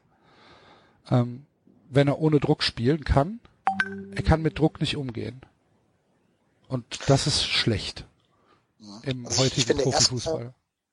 Ich finde erstmal, er hat seit er in den Kader befördert wurde, ich glaube von, war das Rotenbeek oder war das noch Stöger? Das war ich noch nicht mehr. Stöger. Stöger, ne? Ja. Ja. Hat seitdem schon mal körperlich einen großen Sprung nach vorne gemacht. Also hat nochmal ordentlich draufgepackt und ist nicht mehr so dieser Lauch, wie er früher gewesen ist am Anfang. Bei ihm finde ich es halt ganz oft, er macht gute Spiele bis zu dem einen fatalen Fehler, der auch meistens dann zum Gegentor führt oder zu einer Riesenchance für den Gegner oder so. Und ich glaube, daran nagt er. Ich glaube, an diesen einen Szenen zieht er sich runter und sich nicht in den anderen guten Szenen raufzuziehen. Ja. Das ist schade. Es kann, kann durchaus sein. Es ist ähm, für jemanden, der außenstehend ist, halt einfach nicht zu erklären. Wir wissen es nicht. Na, wir wissen nicht, woran es liegt. Es ist nur auffällig. Ähm, dass es so ist. Ja, wie sagt Christoph Daum immer so schön, der Kopf ist das dritte Bein. Bitte? Ja, hat er mal gesagt. hat aber unterm Strich, glaube ich, gar nicht unrecht. Also ist natürlich so eine Christoph Daum. Das habe ich ja noch nie gehört. Ja, ja, hat er immer mal gesagt. Ich hoffe, es war nicht Christoph Daum und kein anderer, aber wird schon irgendwas sonst in die Kommentare schreiben. Aber er hat ja unterm Strich nicht recht. Also es werden ja nicht immer die besten Fußballer, die, die es ins Profitum schaffen, sondern die mit der richtigen Mentalität. Ja. Und siehe Jonas Hector oder so, ne? Da gibt's ja. bestimmt talentiertere Spieler. Aber der Kopf muss halt mitspielen. Fantastisch, den muss ich mir aber merken. Der Kopf ist das ja, bitte. Ah, sehr ja, gut. Dann haben, wir noch, dann haben wir noch Louis Schaub, der die Gegner teilweise auch mit vier Beinen ja. die Knoten reinspielt. Meines Erachtens bester Fußballer in der zweiten Liga. Ja. Ähm, äh, ja, ich, ich, wie gesagt, für mich ist es ein, ein absolutes Rätsel, warum dieser Mann, wenn er fit ist, nicht spielt. Äh, muss jedes Spiel spielen. Kann, ist ein Unterschiedsspieler. Ja, und vor dem hast du als HSV ja auch Schiss. Also vor dem hast du, glaube ich, nochmal von seinen Reihenfähigkeiten her mehr Schiss als vor Drexler. Ja, aber auch zu Recht. Ja, natürlich, klar. Ja. Und es ist einer, der kann ja auch immer mal einen Freistoß für dich rausholen, weil du den wahrscheinlich eher unfair stoppen kannst als fair. Genau. Und dann hast du ja noch einen Geist jetzt in der zweiten Liga, der da was draus machen könnte aus diesen Freistößen. Nee, ähm, glaubst du, dass in der ersten Liga auch seine Fähigkeiten zeigen kann oder ist er da vielleicht zu sehr äh, eingeschränkt von den Gegnern? Ja, es wird natürlich schwieriger, aber dennoch ist er ein, ein Spieler, der absolutes Erstligapotenzial hat, ja. Er braucht natürlich ein bisschen Hilfe. Na, er braucht auf, auf, auf, auf seiner Position dann äh, Mitspieler, die ihm ein bisschen Platz verschaffen, indem sie halt Gegenspieler binden. Und ähm, ja, das äh, für mich für mich hat hat Louis Schaub vom vom reinen Potenzial äh, absolutes Erstligaformat. Also den darfst du nie abgeben. Ja, ja, sehe ich ganz genauso. Und wenn dann wirklich keine Ahnung für 120 Millionen als Messi-Ersatz nach Barcelona, wenn man mal ein bisschen träumen darf. Aber äh, naja, das war mal die Kirche im Dorf. Ja, also nein, äh, müssen wir müssen wir behalten. Genau, sehe ich ganz genauso hat auch unfassbar viele äh, Assists, ne? hat schon zwölf Assists die Saison bei 22 Einsätzen, das geht ja so ein bisschen unter. Kann vielleicht noch ein bisschen an seiner eigenen Torgefährlichkeit schrauben, aber ist ja auch noch verhältnismäßig jung. Eben. Und seine, seine, seine Kernaufgabe ist ja nicht das Tore schießen, sondern seine Kernaufgabe ist, das Tore schießen zu ermöglichen. Und ähm, ja. ja, das macht er ganz hervorragend. Ja, apropos Tore schießen. Jetzt sind wir schon bei John Cordova. Ähm, erstmal vielleicht mal ganz großes äh, Kompliment auch an die Fans, dass die ihn so feiern. Finde ich super. Ich gönne es sehr wenig Spielern so gefeiert zu werden wie John Cordoba, der mir einfach echt leid hat letzte Saison. Der kann ja auch nichts für seine Ablösesumme da, die die Schmatke da Mainz in den Rachen geworfen hat. Aber es ist halt ein Spieler, der einfach zumindest immer Vollgas gibt, auch wenn nicht immer alles gelingt und nicht alles immer sehr schön aussieht. Der ist halt schon einfach meine Maschine, der Typ. Ja, absolut. Also ich hatte ja auch meine Probleme mit, äh, mit John Cordoba, mhm. weil ich auch ein bisschen unfair war. Also muss man ja, muss man ja ganz klar so sagen, John Cordoba ist in eine äh, dysfunktionale, schlecht zusammengestellte Mannschaft gekommen und hat ähm, ja, ist in, ist in Fußstapfen getreten, die er gar nicht ausfüllen konnte, ähm, weil es halt auch gar nicht seine Position ist, weil es gar nicht sein Spiel ist ähm, und weil er halt einfach überhaupt nicht ähm, den Anforderungen gerecht werden konnte, die da an ihn gestellt worden sind. Von daher ähm, war natürlich die Kritik an, an John Cordoba, die ja mannigfaltig war und die auch teilweise sehr sehr derb war, ähm, war dann vielleicht ein bisschen überzogen. Ähm, auf der anderen Seite habe ich mir dann halt gedacht, so, ey, du bist jetzt das fünfte Jahr in der Liga und du sprichst noch kein Wort Deutsch. Das ist halt auch so eine Sache, wo ich sage, hm, stimmt's da mit der Professionalität? Äh, mittlerweile muss ich sagen, äh, hat er sich in der zweiten Liga für mich in meinen Augen absolut rehabilitiert. Nicht nur mit den Toren, die er schießt, sondern halt auch mit seinem Einsatz, mit seinem, ähm, mit seinem Aushelfen nach hinten. Wie oft hat ja. John Cordoba schon, ähm, äh, wenn wenn der Gegner einen Eckstoß hatte, äh, den Ball geklärt, weil er weil er halt äh, mit nach hinten gegangen ist. Äh, wie oft holt er sich den Ball im Mittelfeld selbst, wenn äh, wieder mal die Abstände viel zu groß sind zwischen unseren Mannschaftsteilen. Ähm, John Cordoba hat äh, in dieser Zweitligasaison ganz ganz viel richtig gemacht und ähm, ich würde ihn mitnehmen in die erste Liga, auf jeden Fall. Ich würde ihn allerdings nicht ähm, in die in die Zentrale setzen, sondern ich würde ihn ähm, auf so einer, weißt du, auf so einer auf so einer Lukas Podolski Position. Hängend hinter einem Stoßstürmer. Genau, mit so ein bisschen Anlauf, ähm, weil er neben dem, dass er Tore schießen kann, natürlich auch allein durch seine körperliche Präsenz Bälle halten kann vorne. Und damit natürlich auch Gegenspieler binden kann. Mhm.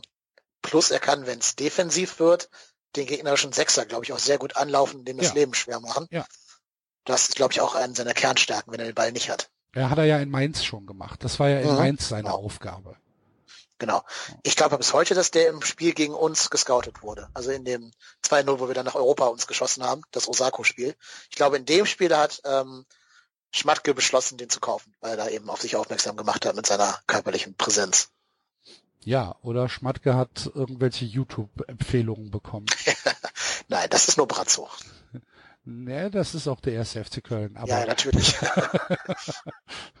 ähm, nein, aber also ich äh, traue ihm durchaus zu, auch in der ersten Liga äh, eine Rolle zu spielen. Ich würde ihn auf jeden Fall nicht ersetzen, nein. Ich hoffe, dass er sein Selbstbewusstsein aus der zweiten Liga über die Sommerpause retten kann und sich nicht von den ersten zwei Fehlschüssen in der ersten Liga irgendwie entmutigen, entmutigen lässt. Ja, aber das ist dann natürlich auch wieder eine Sache, wie, also ich glaube, dass das Umfeld mittlerweile so weit gefestigt ist, dass es keine Pfiffe gegen Jean Cordoba mhm. geben ja. wird. Ne? Ich glaube, das hat ihm halt auch ganz schwer zugesetzt äh, ja. in, in, der in der in der ersten Liga, dass es äh, dass das Publikum dann irgendwann applaudiert hat, wenn er ausgewechselt worden ist. Ähm, und wie gesagt, ich kann mich da auch nicht von freisprechen. Also ich habe auch gegen Jean, Jean Cordoba ähm, mehr als das äh, mehr als ein äh, ja, unnötig, un, unnötige Schimpftirade von mir gelassen. Ähm, kann man, aber ich glaube, dass, dass das Publikum mittlerweile so sensibilisiert ist und so, ähm, so gefestigt ist, dass das nicht mehr passieren wird, sondern dass dann eher Gesänge kommen für Jean Cordoba und dass ihm das, glaube ich, auch sehr gut tun wird. Man hat ja, ja man hat ja gesehen am Anfang der Saison, kannst du dich dran erinnern, ähm, als er dann, als er dann seine ersten Tore geschossen hat, wie er vor der Kurve stand. Mhm. Ja. So, welcher Druck da von ihm ja. abgefallen ist, welche, welche, welche Zentnerlasten von ihm da abgefallen sind, das hast du ja in den Augen gesehen. Und wer sich da nicht mit dem Mann gefreut hat, ja, keine Ahnung, dem kann ich dann auch nicht mehr helfen. Nee, total. Das ist, glaube ich, auch ein grundsympathischer Typ. Kann immer noch kein Deutsch, muss man auch vielleicht ein bisschen kritisch anmerken. Aber ähm, das liegt dann, glaube ich, nicht an seiner mangelnden Professionalität, sondern eher so an, ja, vielleicht auch gewissen Voraussetzungen, die er da vielleicht nicht hat, um Sprachen zu lernen. Ähm, aber da muss das Umfeld halt irgendwas machen, ne? Da muss der, da muss ja. der FC, muss das dann irgendwie versuchen, ja, weiß ich nicht. Ähm, ich meine, es gibt, es gibt Schlimmeres. Ne? Lass mal, lass mal weitergehen. Es gibt, es gibt Schlimmeres, ja. aber ähm, mir, mir ist es halt damals äh, aufgefallen, dass, dass ich sage so, ey, fünf Jahre, da kann ich schon ein paar Worte lernen, wenn ich fünf Jahre in einem Land lebe. Ja, total. Ja, wir gehen weiter. Der gefühlt erste Linksaußen seit drei Jahren, den wir bei uns haben, oder seit fünf Jahren sogar, Florian Keins, im Winter gekommen. Ja, für mich kein Erstligaspieler. Es stößt ja schon, stößt in der zweiten Liga schon an seine Grenzen. Ne? Ich habe gerade geschaut, bei Bremen, als er erste Liga gespielt hat, 52 Einsätze, fünf Tore, sieben Assists, was jetzt für einen Offensivspieler sag mal, ausbaufähig ist. Ja. Ja, und vor allen Dingen, was bei ihm auffällig ist, ist, dass er seine, wenn er dann mal einen Flankenlauf zum einem Flankenlauf ansetzt, dass er nicht weiß, wann der zu Ende ist und wann die, wann die Flanke zu kommen hat. Ja. Ähm, er hat da ein relativ schlechtes Timing und ähm, dementsprechend sind dann auch viele Flanken wertlos. Und ja, das ist dann halt ein bisschen verschenkt, ne? Mhm. Er ist ja auch 27, also ist jetzt auch keiner mehr, wo du sagst, da kommt noch der große Entwicklungssprung. Ähm, ja, sehe ich genau wie du. Da gab es doch die Szene, ich glaube, das war er gegen den HSV, wo er drei Spieler aussteigen lässt und dann mit dem Ball ins Ausrennt. Das war für mich so eine typische Keins-Szene. Genau, weil er halt, ja, weil er halt, weil er halt den Kopf nicht oben hat, weil er nicht weiß, wann gut ist und wann er jetzt sich vom Ball zu trennen hat. Schwierig halt. Ne? Von den Anlagen her könntest du natürlich sagen, ja, auf links können wir ihn äh, durchaus durchaus äh, gebrauchen, aber in der ersten Liga es wird schon sehr schwierig. Also für mich hat er nicht das Potenzial, erste Liga zu spielen. Mhm. Ja, sehe ich ganz genauso. Anders als vielleicht Toni Modest, wenn der jemals wieder in Topform kommen sollte. Ja, Toni Modest hat halt keinen Bock auf die zweite Liga, ne? Ja, und auf Markus Anfang, glaube ich. Also wenn ich seine Gesichts, ja. Gesichtszüge da richtig deute, seine ich meine, Aber auch jetzt mal ganz ehrlich, völlig zurecht. Was bringt der ihm denn nach, in der 81. Minute? Bringt ja. der, bringt der Toni Modest und lässt ihn da vorne in der Luft hängen. Ich meine, was ist das denn für ein Wechsel? Was soll das denn? Ja.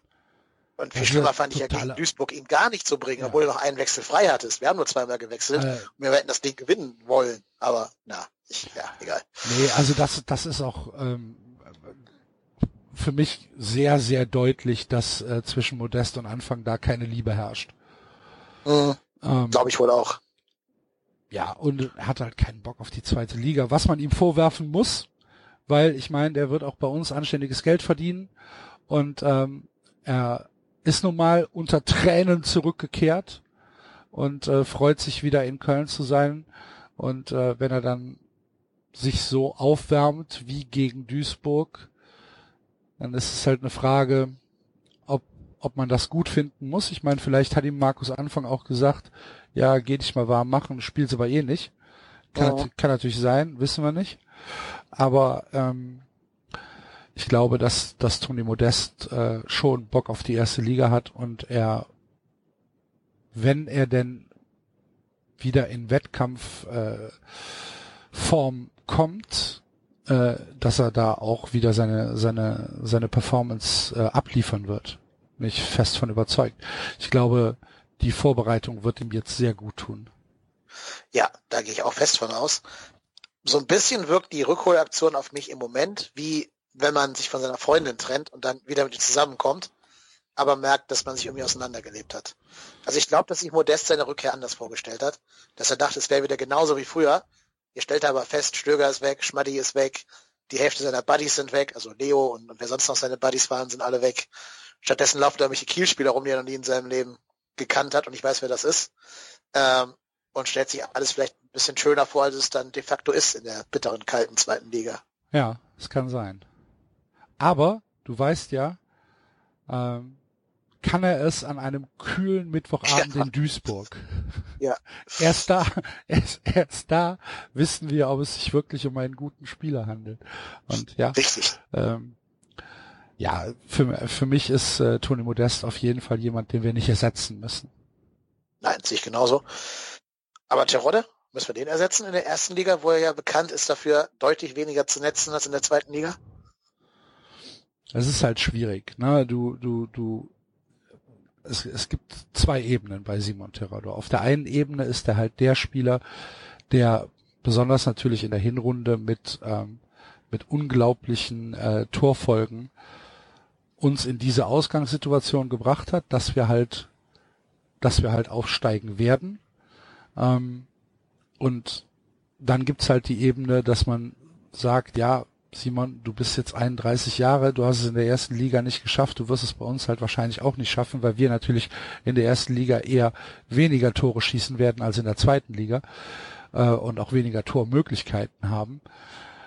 Bei Simon Terodde ist es so, es fehlt eine halbe Sekunde. Es fehlt eine halbe Sekunde Handlungsschnelligkeit und es fehlt eine halbe Sekunde körperliche Schnelligkeit. Ähm, das macht ihn zu einem außergewöhnlich guten Zweitligaspieler und zu einem Spieler, der in der ersten Liga wahrscheinlich untergehen wird. Genau das ist ja, diese, diese Grenze. Er ist genau an der Grenze. Er ist wie der FC. Das, der, der 19. beste oder die 19. beste Fußballmannschaft in Deutschland. ja, oder wenn du ihn wirklich spielen lässt, dann musst du halt alles auf ihn abrichten. Dass er nicht irgendwie am Spiel teilnehmen muss, noch defensiv quasi keine Aufgaben bekommt, sondern reines Flankenverwerten. Ja, aber das können wir uns nicht leisten. Genau, das ist es halt. Das kannst du jetzt Aufsteiger mit einer wackeligen Defensive einfach nicht erlauben. Ähm, und deswegen glaube ich auch, dass er bei uns da keine Stiche sieht. Während er vielleicht in einer etwas besseren Mannschaft sogar an eine ähnlich gute Torquote rankäme wie andere Spieler. Ja. Wenn du, wenn du, wenn du Simon Terodde jetzt zu den Bayern gibst, dann schießt er zehn Tore.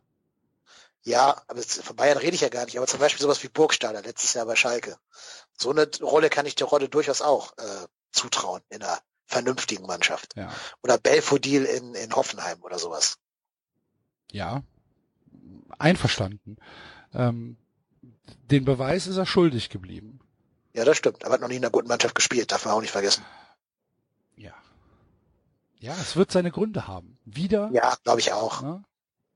Der ist ja auch schon 31, ne? Also da wird auch nicht mehr viel kommen in Sachen Karrieresprung. Also wenn du wenn du jetzt im Sommer für Simon Terodde, sagen wir mal, fünf Millionen bekommen würdest. Vom von Hannover 96. Dann musst du ihn abgeben.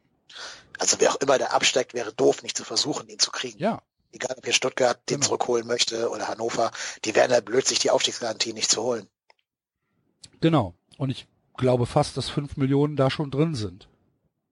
Bei Hannover klar, wenn der Kind das die Hörgerätschatulle aufmacht, kommt da bestimmt was rausgeflossen. Ja, auch bei auch bei Nürnberg oder bei Stuttgart. Werden Stuttgart fünf, auch. Werden, Nürnberg weiß ich nicht, aber Stuttgart, ja, auf jeden Fall. Ja, fünf Millionen sind da drin. Und wenn du, wenn du das Angebot bekommst, dann musst du es eigentlich machen. Ja, vor allen Dingen, weil ich auch finde, das habe ich letzte Folge auch schon gesagt, dass sich Cordoba, Modest und Terodde in gewisser Weise auch sehr ähneln als Spielertypen, weil es halt alles sehr kantige, sehr bullige Stürmer sind und nicht so kleine Wuselige, die wir im Kader gar nicht haben in der ersten Reihe. Also so einen etwas leichtfüßigeren äh, Stürmer. Und da würde ich eher gucken, dass man in sowas vielleicht noch investiert, der dann so um den Stoßstürmer herum spielen kann. Ja. Ja, absolut bin komplett bei dir. Ja. Ja, dann hätten wir noch, ich glaube, wir haben immer noch äh, Serhu Girassi auf der Gehaltsliste, weil der ausgeliehen ist, aber über den wollen wir, glaube ich, gar nicht groß reden. Nee. Der wird, glaube ich, nicht Nee, glaube ich auch nicht. Genau. Aber der scheint ja da in Amiens ganz gut zurande zu kommen. 16 Einsätze. Ja, alles Gute und viel Erfolg. Ja, ich glaube, dass es auch eine Umfeldfrage war. Ja, Glaube ich auch. Und der hat natürlich auch immer Pech, dass er dann da am Anfang der Saison irgendwie links außen spielen musste, ja. weil ihm noch gar nicht lag. Ja. Und das ja auch, ja, keine Ahnung. Das ist so, als wenn zu mir einer sagen würde, repariere mein Auto oder so. Mhm. Könnte ich halt auch nicht. Mhm. Ja. Gut, dann haben wir den Kader jetzt einmal komplett durch. Wenn ich das jetzt mal richtig mitgezählt habe, müssen wir auf mindestens sechs, eher acht neuralgischen Positionen einen neuen Spieler holen. Das wird nicht passieren. Das, das, wird nicht passieren. Deshalb ähm, sage ich ja, dass die, dass die erste Liga ähm, im neuen Jahr eine anspruchsvolle Aufgabe für den ersten FC Köln darstellen wird. Mhm. Haben wir denn irgendeine Hoffnung nächstes Jahr oder geben wir uns schon vorher geschlagen? Also wir als Fans meine ich, nicht die Mannschaft. Nö, also vorher geschlagen geben muss man sich natürlich nie, weil es gab größere Sensationen in der Geschichte des Fußballs als ein Klassenerhalt des ersten FC Köln. Siehe ähm, Düsseldorf. Siehe, genau, siehe zum Beispiel Düsseldorf oder siehe vor, äh, vor, vor sechs Jahren Augsburg, mhm. denen halt auch niemand auch nur irgendein, ja, ein, ein Pfennig an Vertrauen geschenkt hat, ähm, die sich mittlerweile ja in der Liga halten. Ähm, natürlich, natürlich äh, muss, muss eine ganze Menge zusammenkommen. Es müssen die Spieler, auf die wir gerade gesetzt haben, die müssen anständige Leistungen bringen. Wir brauchen auf jeden Fall äh, Neuverpflichtungen im Sommer. Es darf auch nicht äh, in Richtung äh, Schindler zu Ende sein. Ja. Oder äh, oder oder Daniel Keitaruel oder äh, was auch immer, sondern ähm, wir brauchen Spieler, die uns weiterhelfen. Ähm, und wir haben auch leider Gottes, das muss man ja auch so sagen, keine Zeit groß zu entwickeln. Also wir haben, wir haben nicht die Möglichkeit, dass wir sagen, wir brauchen äh, oder wir können jetzt uns irgendwie hier ein Farmsystem aufbauen und mal ein paar 18-, 19-Jährige ranführen. Die Zeit haben wir nicht, weil wir einfach ähm, den Kader nicht haben, um äh, vielleicht mal zwei Ausfälle durchzuschleppen. Ähm, aber ja, wir, wir müssen halt schauen, was, was, was der Sommer bringt. Und ich hab's, ähm, ich habe es beim FC Stammtisch mal gesagt und musste mir dafür äh, viel, viel Hohn äh, von meinen Freunden anhören, die mich natürlich ähm, anders, anders kennen als da beim FC Stammtisch, als ich gesagt habe, was bleibt uns denn anderes übrig, als auf die sportliche Leitung zu vertrauen. ne? ja, so, ja. Und, und ähm, das ist, das ist im Moment halt Armin Fee und das ist Markus Anfang. Habe ich das Vertrauen? Nein. Aber was bleibt mir denn übrig? Ja, ich meine, ich finde ja die Zugänge, die meistens auf Fee zurückgehen und auf Frank Ehling, die finde ich gar nicht schlecht, ehrlich gesagt. Also ich glaube, was er so geholt hat, hat schon Hand und Fuß. Also zumindest die Position. Wenigstens Füße sind hilfreich. Ja, der Kopf ist ja der dritte Fuß, ja, wissen wir. Also hat er immer drei Füße geholt. nee, aber zum Beispiel, er ist ja die Schwachstellen des Kaders schon gezielt angegangen. Er hat gesehen, wir haben keinen Rechtsverteidiger, hat er zwei Rechtsverteidiger geholt, nämlich Bader und, und Schmitz. Hat gesehen, wir haben keinen Linksaußen im Winter, hat er Florian Keins geholt. Wir hatten keinen Sechser mehr, hat er Geist geholt. Das ist schon durchdacht. Vielleicht sind die Spieler nicht immer die besten, aber die Frage ist auch, ob wir, ob wir in unserer Situation in der zweiten Liga bessere Spieler bekommen hätten. Ja, okay.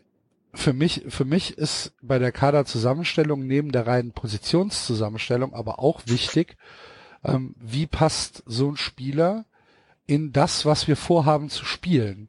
Und ähm, wenn du, wenn du halt mit einem mit einem Anfunctions-System spielst, also mit so einem äh, 3-5-2 im äh, grob gesagt, ähm, dann äh, hast du hast du halt meines Erachtens viel zu wenig Geschwindigkeit und Tempo in der Truppe. Und ähm, das spielt da meines Erachtens auch mit rein. Mhm. Das denke ich mir auch. Also Keitz ist vielleicht jemand, der so ein bisschen Tempo gehen kann. Und sonst haben wir ja, keinen den Kopf dann nicht hochnimmt. Ja, klar, natürlich. Also das ist der läuft dann halt bis zur Grundlinie und wundert sich, dass der Ball weg ist. Ja, ja. Aber sonst haben wir auch keinen anderen Spieler, der mal irgendwie Tempo gehen kann. Also ich könnte jetzt spontan keinen von unseren Spielern sagen, Christian wo ich sagen würde, ja, vielleicht, aber auch der ist halt durch viele Verletzungen hat er auch einiges verloren in ja, Körner, ne? Das stimmt, aber er versucht es wenigstens. Er versucht es, ja. Luis Schaub. Aber, ja, Tempo Schaub ist nicht schnell. Schaub ist nicht schnell. Schaub ah. ist gut am Ball und, und wendig, aber also gerade für rechts außen, wo er ein paar Mal spielen musste, fehlt ihm der letzte. Aber wenn er von rechts, wenn er von rechts außen in die Mitte zieht, das ist schon dynamisch. Dynamisch ist ja nicht Schnelligkeit. Also okay. da sehe ich noch einen Unterschied. Wenn ich jetzt zum Beispiel an so einen Klünter denke, der war vielleicht fußballerisch schwächer als viele andere Spieler bei uns im Kader, aber schnell war er zumindest schon. Ja, gebe ich Vergleich, ne? Also, okay. ja.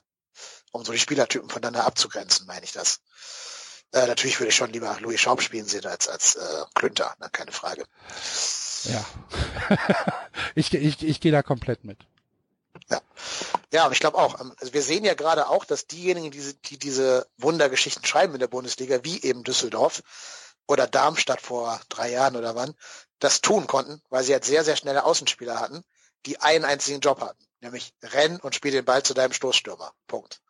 So, sei es bei Düsseldorf ein Luke Bacchio oder damals bei Darmstadt Marcel Heller, der dann immer äh, Sandro Wagner füttern musste. Und der Plan kann halt funktionieren. Wenn du hinten halt echt den Bus parkst und es irgendwie qualitativ auch umsetzen kannst, dieses Busparken, und vorne auf die schnellen Männer hoffst, dann ist das, glaube ich, ein veritables System, um erstmal die Klasse zu halten im ersten Jahr. Ja, natürlich. Also äh, ich denke, dass in der ersten Liga für den Aufsteiger immer die erste Devise sein muss, dass du hinten stabil sein musst. Ne? Das ist das ist das das ist das A und O. Jetzt sind wir in der zweiten Liga hinten schon nicht stabil. Ja, richtig. Ähm, sondern, sondern leben halt von unserer individuellen Klasse nach vorne. Und ja, also es sind schon mehr als zwei Baustellen, die hier, äh, die hier bearbeitet werden müssen von der sportlichen Leitung. vor allem das Schlimme ist ja, wir spielen ja nicht mal Hallori-Fußball, wo wir sagen, scheiß drauf, wir schießen halt mehr Tore als der Gegner. 5-4 und ab dafür. Wir spielen ja sogar Sicherheitsfußball. Zumindest wirkt das oft nicht so. In Teilen, wir schaffen es nicht. Ja. Wir schaffen es halt, das rumzubringen. Ja, äh, ich, wie gesagt, da rennst du bei mir offene Türen ein. Ich, ich habe halt ernsthaft keine Ahnung, wie der Plan des FC in der Sommerpause aussieht. Ich, ich kann es dir nicht beantworten. Ich hätte auch keine Idee, ähm, was Ma- Markus Anfang sich jetzt mit einem mit einem mit einem Schindler denkt. Ich, ich weiß es nicht. Frag mich bitte nicht. Ich glaube, das ist halt wirklich noch der Schnelligkeitstransfer, um da Geschwindigkeit reinzubringen in die Mannschaft. Aber natürlich ist das auch wieder kein Spieler, wo ich sage, da haben jetzt die Erstliga-Verteidiger Angst vor. Nee. Nee, und ja. Es Ich denke, wird, wir werden halt- schwierig. Ja, natürlich. Also ich denke halt, wir werden darauf angewiesen sein, so ein bisschen bei denen zu plündern, die jetzt absteigen und hoffen, dass wir da einen ganz guten, vielleicht den einen Sehenden unter den Blinden kriegen können. Wenn es da welche gibt, keine Ahnung, so gut kenne ich die Kader jetzt auch nicht bei den. Vielleicht kommt Ishak Abstand. zurück aus Nürnberg. Ja, das befürchte ich ja fast noch. Ich. ich wollte das gerade schon nicht jinxen, deswegen habe ich es extra nicht gesagt. Aber Ah, jetzt wäre es ein typischer FC-Transfer. ja, Spielt Stefan Meyerhofer eigentlich noch? ja, Naja, äh, österreichische fünfte Liga oder so. ja, Ahnung. genau. Das wäre auch noch so ein, so ein FC in der Winterpause dann, wenn nichts mehr geht. Genau. Oder Claudio Pizarro.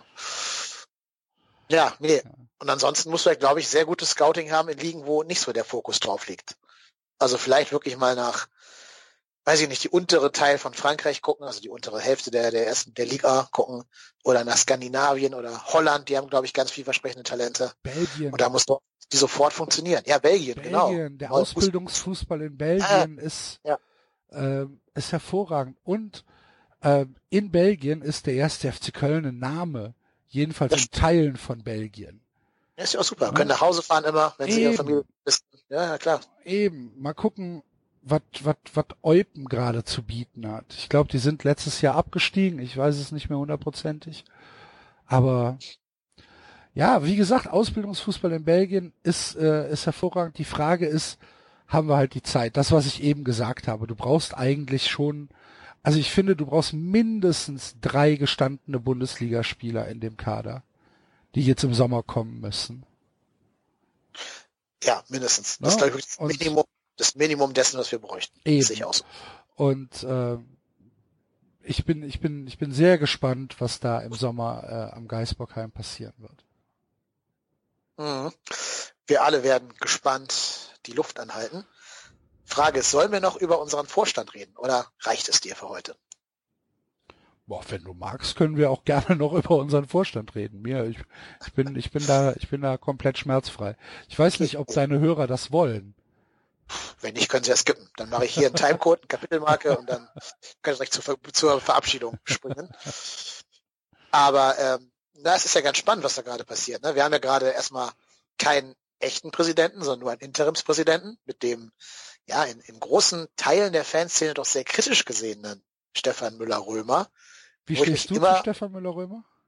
Ich habe das Gefühl, dass dem ziemlich übel mitgespielt wurde von verschiedenen Präsidenten, die einfach mehr Klang im Namen hatten als er. Also der wurde ja quasi schon seit seit der Ära Overath ähm, immer nur als der mit dem Pferdeschwanz oder dem Doppelnamen oder der Anwalt oder so bezeichnet. Ich kenne ihn natürlich nicht persönlich, also ich kann jetzt nicht sagen, ob der vielleicht irgendwie hinterrücks versucht, da das Messer in den Rücken zu rammen oder so. Auf mich wirkt er halt wie ein sehr kritischer, aber in der Sache erstmal nicht falscher Oppositionsführer. So, also ein typischer Oppositioneller, der schon immer den Finger da in die Wunde legt, wo es weh tut und deswegen auch sehr unangenehm aufstößt bei der jetzigen Führungsetage. Aber ich glaube, in der Sache ist er schon beim Verein. Ja, absolut. Also, um, um das mal von, von, von meiner Position aus einzuordnen, auch wenn ich da natürlich befangen bin, ähm, Stefan Müller-Römer äh, war in den letzten, in den letzten Jahren von Overath angefangen über jetzt die, äh, die Spinner-Ära, so möchte ich es mal sagen, ähm, der wichtigste Mann in unserem Verein. Weil ohne Stefan Müller-Römer ähm, hätten wir nicht diesen starken Mitgliederrat, so wie wir ihn jetzt haben. Äh, ohne Stefan Müller-Römer hätten wir eine Satzung, die nicht, auch wenn sie tatsächlich auch Schwächen hat. Unsere Satzung hat Schwächen, aber äh, unsere Satzung ist nach, äh, nach Overath noch einmal überarbeitet worden, ähm, auch mit Stefan Müller-Römer, der für die Mitglieder hier gesprochen hat und der ganz viele Dinge durchgesetzt hat. Ähm, der starke Mitgliederrat, den wir haben, also man darf das ja wirklich nicht nicht vernachlässigen. Unser Mitgliederrat ist im Prinzip der Aufsichtsrat.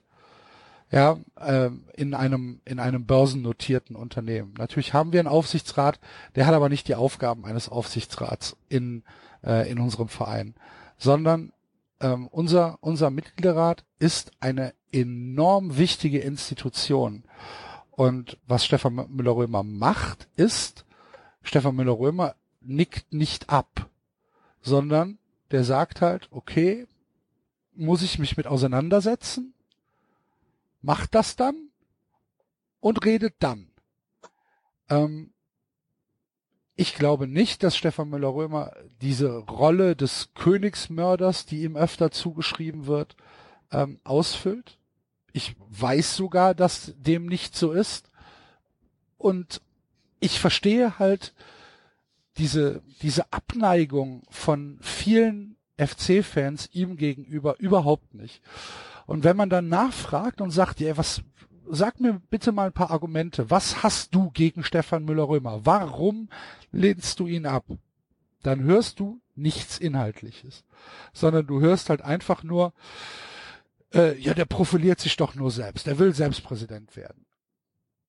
Was er mit keiner, mit keiner Handlung ähm, tatsächlich, was mit keiner Handlung von Stefan Müller-Römer zu untermauern ist. Ähm, ich glaube, dass da viele Leute wirklich indoktriniert sind, seit, seit Wolfgang Overath, dass, ähm, dass die dann sagen, der Overath hat ihn nicht gemocht, der Spinner mag ihn nicht, der Fee sagt auch nur, der mit dem Doppelnamen, irgendwas wird schon an dem dran sein, dass er ein Arschloch ist. Ja, vielleicht ist er halt einfach jemand, der sich von den Leuten, die das sagen haben, nicht auf der Nase rumtanzen lässt. Und der sagt, nö, wir als Mitgliederrat müssen da erstmal anders drüber nachdenken und müssen schauen, was hier passiert. Und so wie der Vorstand in dem letzten Jahr mit dem Mitgliederrat umgegangen ist, ich erinnere da nur zum Beispiel an den Brief zu Rosenmontag, ähm, zeigt halt, dass dieser, dieser kritische Geist, der ja nicht nur von Stefan Müller-Römer ist, sondern der natürlich auch von Carsten Wettig und von, von anderen äh, Teilen des Mitgliederrats mitgetragen wird, ähm, dass der enorm wichtig ist, um einen Gegenpol in diesem Verein zu haben. Du brauchst Leute, die den Finger in die Wunde legen und du brauchst Leute, die sich selbst im Prinzip vor den Karren schmeißen, weil was anderes macht er ja nicht. Und ähm, deswegen verstehe ich diese, diese, diese breit gefächerte Ablehnung von Stefan Müller-Römer in Teilen der, der FC-Fanszene verstehe ich überhaupt nicht. Und wenn mir einer Argumente liefert, wenn mir einer sagt, ich äh, kann dir jetzt ad hoc drei Sachen sagen, warum mir Stefan Müller-Römer nicht gefällt, dann soll er das bitte machen. Ich bin, ich bin begierig darauf, äh, das zu wissen. Schreibt mich gerne an. Es ist ja genau wie du gesagt hast, Indoktrinierung. Also wenn dein großes Fußballidol, Wolfgang Overath, zu irgendeinem Typen sagt, das ist ein, ein dubioser äh, Pferdeschwanzträger, kommt ja auch noch hinzu, dass das Äußere vielleicht so ein bisschen anstößig ist bei gewissen Teilen der Bevölkerung, ähm, dann bist du wahrscheinlich schon geneigt, deinem großen Idol Wolfgang Overath da eher zu glauben, als dir die Mühe zu machen, vielleicht mal irgendwelche Presseberichte zu lesen oder Aussagen von Müller-Römer zu lesen und die selber zu bewerten. Das ist ja ein Stück weit leider auch so, dass es nicht nur beim FC so ist, das ist ja auch so ein gesellschaftliches Ding. Also Donald Trump versucht ja auch Hillary Clinton, wo es geht, immer als Crooked Hillary zu bezeichnen, um genau das zu erreichen. Dass die Leute eben gar nicht sich die Mühe machen, da sich hinzusetzen und rauszufinden, was wirklich gesagt wurde, sondern einfach nur das übernehmen, was ihnen in den Mund gelegt wird. Und das ist, glaube ich, beim, beim FC schon sehr systematisch gegen Müller-Römer gemacht worden, von drei verschiedenen Instanzen, die sich alle natürlich auch ärgern, dass da halt so ein kleiner, ja, so ein kleiner Nager ist, der immer alles hinterfragt, immer überall Kritik gegen hat, immer alles ganz genau wissen will, halt so ein bisschen auf Deutsch gesagt der Klugscheißer ist. Klar geht einem das auf die Nerven, wenn man selber schnell was durchdrücken drücken will und dann man extra noch Hoodies drucken muss, nur um die Leute da in die Hallen zu kriegen, ähm, kann ich verstehen. Also wenn ich jetzt selber in der Machtposition wäre und diese Macht behalten wollen würde, würde ich auch versuchen, die Opposition erstmal irgendwie zu diskreditieren. Das ist gelebte Machtpolitik. Ich bin aber auch ganz froh, ähm, dass genau das ja auf der letzten MV nicht mehr funktioniert zu haben scheint. Wenn ich da Berichten unter anderem von dir glauben darf. Ich selber war ja nicht da, weil ich halt in Hamburg gewesen bin. Aber anscheinend ist ja so, dass jetzt auch so die Leute, die vielleicht nicht so viel privat da in den, in, in den FC investieren an äh, Freizeit, schon gemerkt haben, dass der Oberrat, äh, der Quatsch, der Spinner da versucht, ja, Propaganda zu machen unterm Strich. Ja, ganz, äh, klare Sache. Also die, ähm, die letzte MV war für das Präsidium ein Debakel und ein großer Sieg für den ersten FC Köln, gar keine Frage. Ähm, man hat, man hat ja dann auch gemerkt, wie sie im Laufe des Abends immer weiter die Nerven verloren haben. Also das, äh, das konnte man, man konnte im Prinzip live dabei sein. Kennst du diese, diese, ähm, diese ultra super äh, Zeitlupenkameras? Nee. Also wo, was weiß ich, wenn sich eine, eine, äh, eine Fliege auf einen Wassertropfen setzt. Ach so, so ich habe hab Ultra verstanden. Also ich dachte, du meinst Ultras im Sinne von Fußball-Ultras. Nein, nein, nein, diese, diese, ja, jetzt diese super, super, ja, super Zeitlupenkameras. Ja, ja, alles klar. Und ja. die ganze MV waren halt die letzten drei Meter von einem, von einem, von einem Range Rover, der gegen einen Baum fährt. In so einer, in so einer super Zeitlupenkamera, ja. weißt du? Und ähm, das, das, das hat man dann halt, das hat man dann halt schon gemerkt. Und Stefan Müller-Römer war klug an dem Tag. Und äh, Stefan Müller-Römer war auch im Nachgang klug, weil er natürlich sofort in den Diplomatiemodus umgeschaltet hat, weil er, ja, weil, weil er natürlich auch weiß, ähm, wenn ich jetzt hier den, ähm, den, den Umsturzherrscher spiele, ähm, dann dann bringt das niemandem was. Dann bringt das dem Verein nichts, dann bringt das aber auch mir persönlich nichts und es ist nur Wasser auf die Mühlen meiner Kritiker. Sondern ich muss mich natürlich als jemand, der dann vermeintlich einen Sieg davon getragen hat, ähm, muss ich mich natürlich ja meinem meinen Widersachern äh, diplomatisch gegenüber zeigen und sagen, wir müssen zusammenarbeiten, wir müssen für diesen Verein das Beste rausholen. So und ähm, ich bin fest der Überzeugung, wirklich fest der Überzeugung, dass Stefan Müller-Römer das will, weil jetzt mal ganz ehrlich, der Mann, ich glaube, ich hatte das erste Mal 2010, 2009 oder 2010 hatte ich das erste Mal Kontakt mit ihm. Ähm, das war die FC Reloaded Zeit, wenn du dich daran erinnerst. Mhm. Ähm, und das ist jetzt zehn Jahre her, lass es neun Jahre her sein.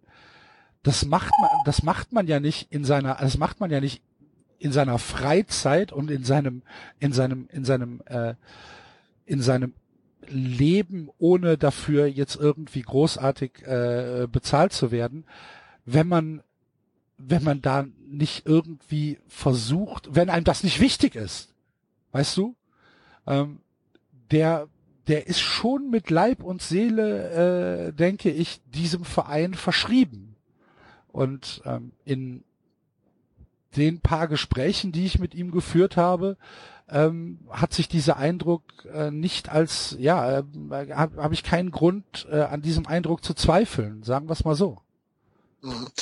Ja, was auch dazu kommt, man merkt halt auch, dass Müller-Römer jemand ist, der von außerhalb des Fußballs kommt. Also der vielleicht auch so einem normalen Fußballer oder Ex-Fußballer rhetorisch und kognitiv ein bisschen überlegen ist und deswegen vielleicht auch ein bisschen bedachter an die Sachen rangehen kann und sich eben nicht in der Stunde des, des Sieges zu irgendwelchen Plattitüden hinreißen lässt oder so. Plus, ich glaube, er ist halt tatsächlich clever genug, um zu wissen, dass seine Rolle eher die in der Opposition ist, dass er da vielleicht sogar mehr ausrichten kann, als wenn er selber gewählter Präsident werden würde. Das wäre dann vielleicht so ein Effekt wie, wie der FDP. Als die in die, in die Bundestage reingezogen sind, hat man ja auch gemerkt, wo sie heute sind. Also ich glaube, der ist klug genug, um zu wissen, dass er doch eher so das Teufelchen auf der Schulter sein muss und nicht derjenige, der auf dessen Schulter jemand sitzt. Also in dieser Wahlperiode auf jeden Fall. Ja. Ne, also in dieser Wahlperiode auf jeden Fall. Äh, das hat er selbst gesagt und das ist ja auch ist ja auch der Plan. Äh, von daher äh, denke ich, äh, dass wir uns darüber keine Gedanken machen müssen und dass sich auch die die Kritiker äh, von Stefan Müller-Römer, dass sie keine Angst haben müssen, dass äh, am 8. September Stefan Müller-Römer als neuer Präsident des 1. FC Köln gewählt wird. Mhm. Hast du irgendeine Meinung zu Werner Wolf, der vom Express als neuer Wunschkandidat jetzt kolportiert wurde? Ja, also Werner Wolf ist ähm, wahrscheinlich, ich sitze nicht im Mitgliederrat, ne? ich kann das immer nur unter oder im, im, im, im Konjunktiv äh, äh, beschreiben, ist wahrscheinlich der Kandidat, der vom Mitgliederrat vorgeschlagen wird als neuer Präsident. Werner Wolf hat damals äh, als Interimspräsident nach äh, Wolfgang Overath gute Arbeit geleistet, ähm, kommt aus der Wirtschaft. Ähm, ich denke, dass, äh, dass Werner Wolf ein Kandidat ist, der auf breite Zustimmung innerhalb der äh, Fanszene hoffen kann, ähm, weil er halt zum einen gezeigt hat, dass er mit diesem Amt vertraut ist, dass so ein Amt ihn auch nicht überfordert und ähm, dass dass er ähm, mit einem mit einem starken Team an seiner Seite sicherlich ein ein guter Präsident des ersten FC Köln werden kann, ja. Mhm. Im Team nicht dabei wären natürlich dann Toni Schumacher und Markus Ritterbach. Idealerweise, ja. Gilt das für beide oder ja, würdest du nochmal zwischen Schumacher und Ritterbach? Nein. Okay. Ja, sag mir bitte mal, sag mir bitte mal die ähm, die die ähm, die Einflussnahme von Ritterbach und Schumacher bei diesem ersten FC Köln. Sag mir mal, was glaub, die das, gemacht haben. Ich glaube, dass da bei Schumacher relativ viel gemacht wird, aber nicht zum Positiven des ersten FC Köln. Ja. Ritterbach kann ich überhaupt nicht einschätzen. Der ist für mich eine ganz große Unbekannte. Hast du Ritterbach bei immer, Sky gesehen vor zwei Wochen? Nee, leider nicht. Wusste gar nicht, dass er da war. Das habe ich natürlich reingeschaltet. Äh, als, als, ähm, das war nach, äh, ja, das ist nicht zwei Wochen her, das war nach Spinners, nach Spinners Rücktritt. Ach, das war die SMS-Geschichte, ne, wo ja, er es genau. erzählt hat mit der, ja, ja, doch, ja, klar. Also das, ich meine, ich, ich, ich saß hier zu Hause und habe halt echt gedacht, Alter, du bist Präsident, äh, Vizepräsident des ersten FC Köln. Was, was redest du denn da? Was redest du denn da? Ganz ehrlich, in der freien Wirtschaft wäre das das letzte Interview von diesem Mann in dem Unternehmen gewesen. Ähm, er hat, er hat erstens äh, Toni Schumacher der Lüge bezichtigt, seinen Vizepräsidenten, weil er ja gesagt hat, ich habe das ja nicht weitergeleitet, die SMS. Ähm, er hat zweitens Internas verraten aus, äh, aus dem Innenleben des Präsidiums, wo du, wo du halt sagst, bist du wahnsinnig. Dann hat er, dann hat er einen so derart unsouveränen, unvorbereiteten Eindruck gemacht, dass man echt sagt, wow, das ist ähm, eine, eine, eine, ja, ein, ein Schauspiel, was man sich da angucken muss. Ich habe mich wirklich geschämt für Ritterbach ähm, an, an, an der Stelle. Und ganz ehrlich, über Toni Schumacher, jeder weiß, was mit Toni Schumacher los ist. Ähm, Toni Schumacher war ein, ein Held meiner Kindheit und Jugend. Ähm, ich ähm, habe Toni Schumacher geliebt. Die Sache ist, irgendwann muss man sich dann auch von irgendwelchen Illusionen verabschieden und man darf nicht in der Vergangenheit kleben bleiben. Toni Schumacher ist für den ersten FC Köln auch nicht haltbar eigentlich und auch nicht tragbar. Im Gegenteil glaube ich, sie würden gut daran tun, ihn abzusägen. Ich also glaube, sie würden gut, sogar, ja, ich glaube, sie würden gut darin darin tun, Toni Schumacher jetzt nicht aus dem Verein zu schmeißen und nicht mit Schimpf und Schande vom Hof zu jagen, sondern ihm vielleicht irgendwo weiß ich nicht. Äh, vielleicht kann man irgendeinen Posten schaffen, was weiß ich, äh, Koordinator äh, Fanclubs oder irgendein Scheiß, weißt du? Genau. Legendenbetreuer. Irgendwie so, ja, irgendwie sowas. Irgend so ein Scheiß. Gib ihm halt eine Aufgabe und lass ihn nicht fallen. Das muss gar nicht sein. Aber als Vizepräsident. Ja, nee, ich glaube auch, dass man den Tön wahrscheinlich auch, ähm, ja, so ein bisschen kann man ja doch die alten Verdienste damit reinzählen lassen und dann wirklich gucken, ne, wie, wie Schatzschneider bei Hannover oder so, irgend so einen schönen Job zu geben, mit dem er ja, er sollte, er sollte halt irgendwie keine, er sollte keine Entscheidungsgewalt haben. Vielleicht ja, wir aber dann, einigen wir uns genau. Darauf. Hat er einen Job, wo er schön die Dauerkarte kriegt für die Heimspiele von und dann mir ist er, aus. Ich, ja, von mir aus, alles gut. Ja, genau. Und vielleicht bitte mit der Auflage, sich nicht vor Fernsehkameras ja, zu stellen. Genau. Ja, müssen wir irgendein Wort über Wolfgang Bosbach verlieren? Nee, ne? Ich hoffe nicht, ganz ehrlich. Ich hoffe nicht. Also das, was Kalmund da gerade macht, äh, Kal Kalmund. Großartig. Ich, ich finde Kalmund, wenn ich nicht zufällig aus Versehen Fan vom 1. FC Köln wäre, ich fände das großartig. Die, die Propaganda, die Kalmund gerade. Ja, natürlich. Für, also, okay. diese Durchsichtigkeit und diese, äh, wie soll ich sagen, Unbescholtenheit, mit der er das macht, diese, diese Dreistigkeit, mit ja. der er das macht. Fände ich total großartig, das von außen so als Realsatire mir anzugucken, wenn es halt nicht so bitter wäre. Ja, also es ist tatsächlich bitter. Und ähm, das ist halt, das ist genau das gleiche Klientel, in Anführungsstrichen, was sich davon angesprochen fühlt, was halt Stefan Müller-Römer äh, scheiße findet. Das sind halt die Leute, die ähm, ja das nicht so großartig hinterfragen und die dann halt sagen, ähm, ja, der Kalli, der Kalli, hört doch mal auf den Kalli. Was, warum hört denn keiner auf der Kalli? Der ist so ein Weltklasse-Manager. Ähm, das ist, das ist ganz schlimm. Ich glaube, eine Kampfkandidatur von Bosbach, Ritterbach, Schumacher gegen den vom Mitgliederrat vorgeschlagenen Vorstand wäre das Schlimmste, was unserem Verein passieren könnte. Eine, ein, wenn es wirklich zu einer Kampfkandidatur auf der nächsten ähm, Mitgliederversammlung kommt, zwischen Schumacher, Ritterbach und Bosbach und ähm, einem Team um, um äh, Werner Wolf, dann, dann äh, werden die Gräben noch tiefer, als sie eh schon sind. Und mhm. ähm, ich glaube, das wäre das, das wäre das Schlimmste. Ich denke aber, dass Bosbach ähm, gesagt hat, ich weiß es nicht hundertprozentig, aber ähm, ich meine, äh, dass ich gelesen hätte irgendwo, dass er sagt, bei einer Kampfkandidatur stände er nicht zur Verfügung. Ist aber ein Politiker, ne? Der sagt natürlich erstmal das, was die Leute hören wollen und wird sich im Zweifelsfall nicht an sein Geschwätz von gestern erinnern können. Ja gut, aber als, als alter man, Politiker. Ja gut, aber das das kann man ja dann, das könnte man ja dann äh, in in den Wahlkampf mit einfließen lassen. Mhm.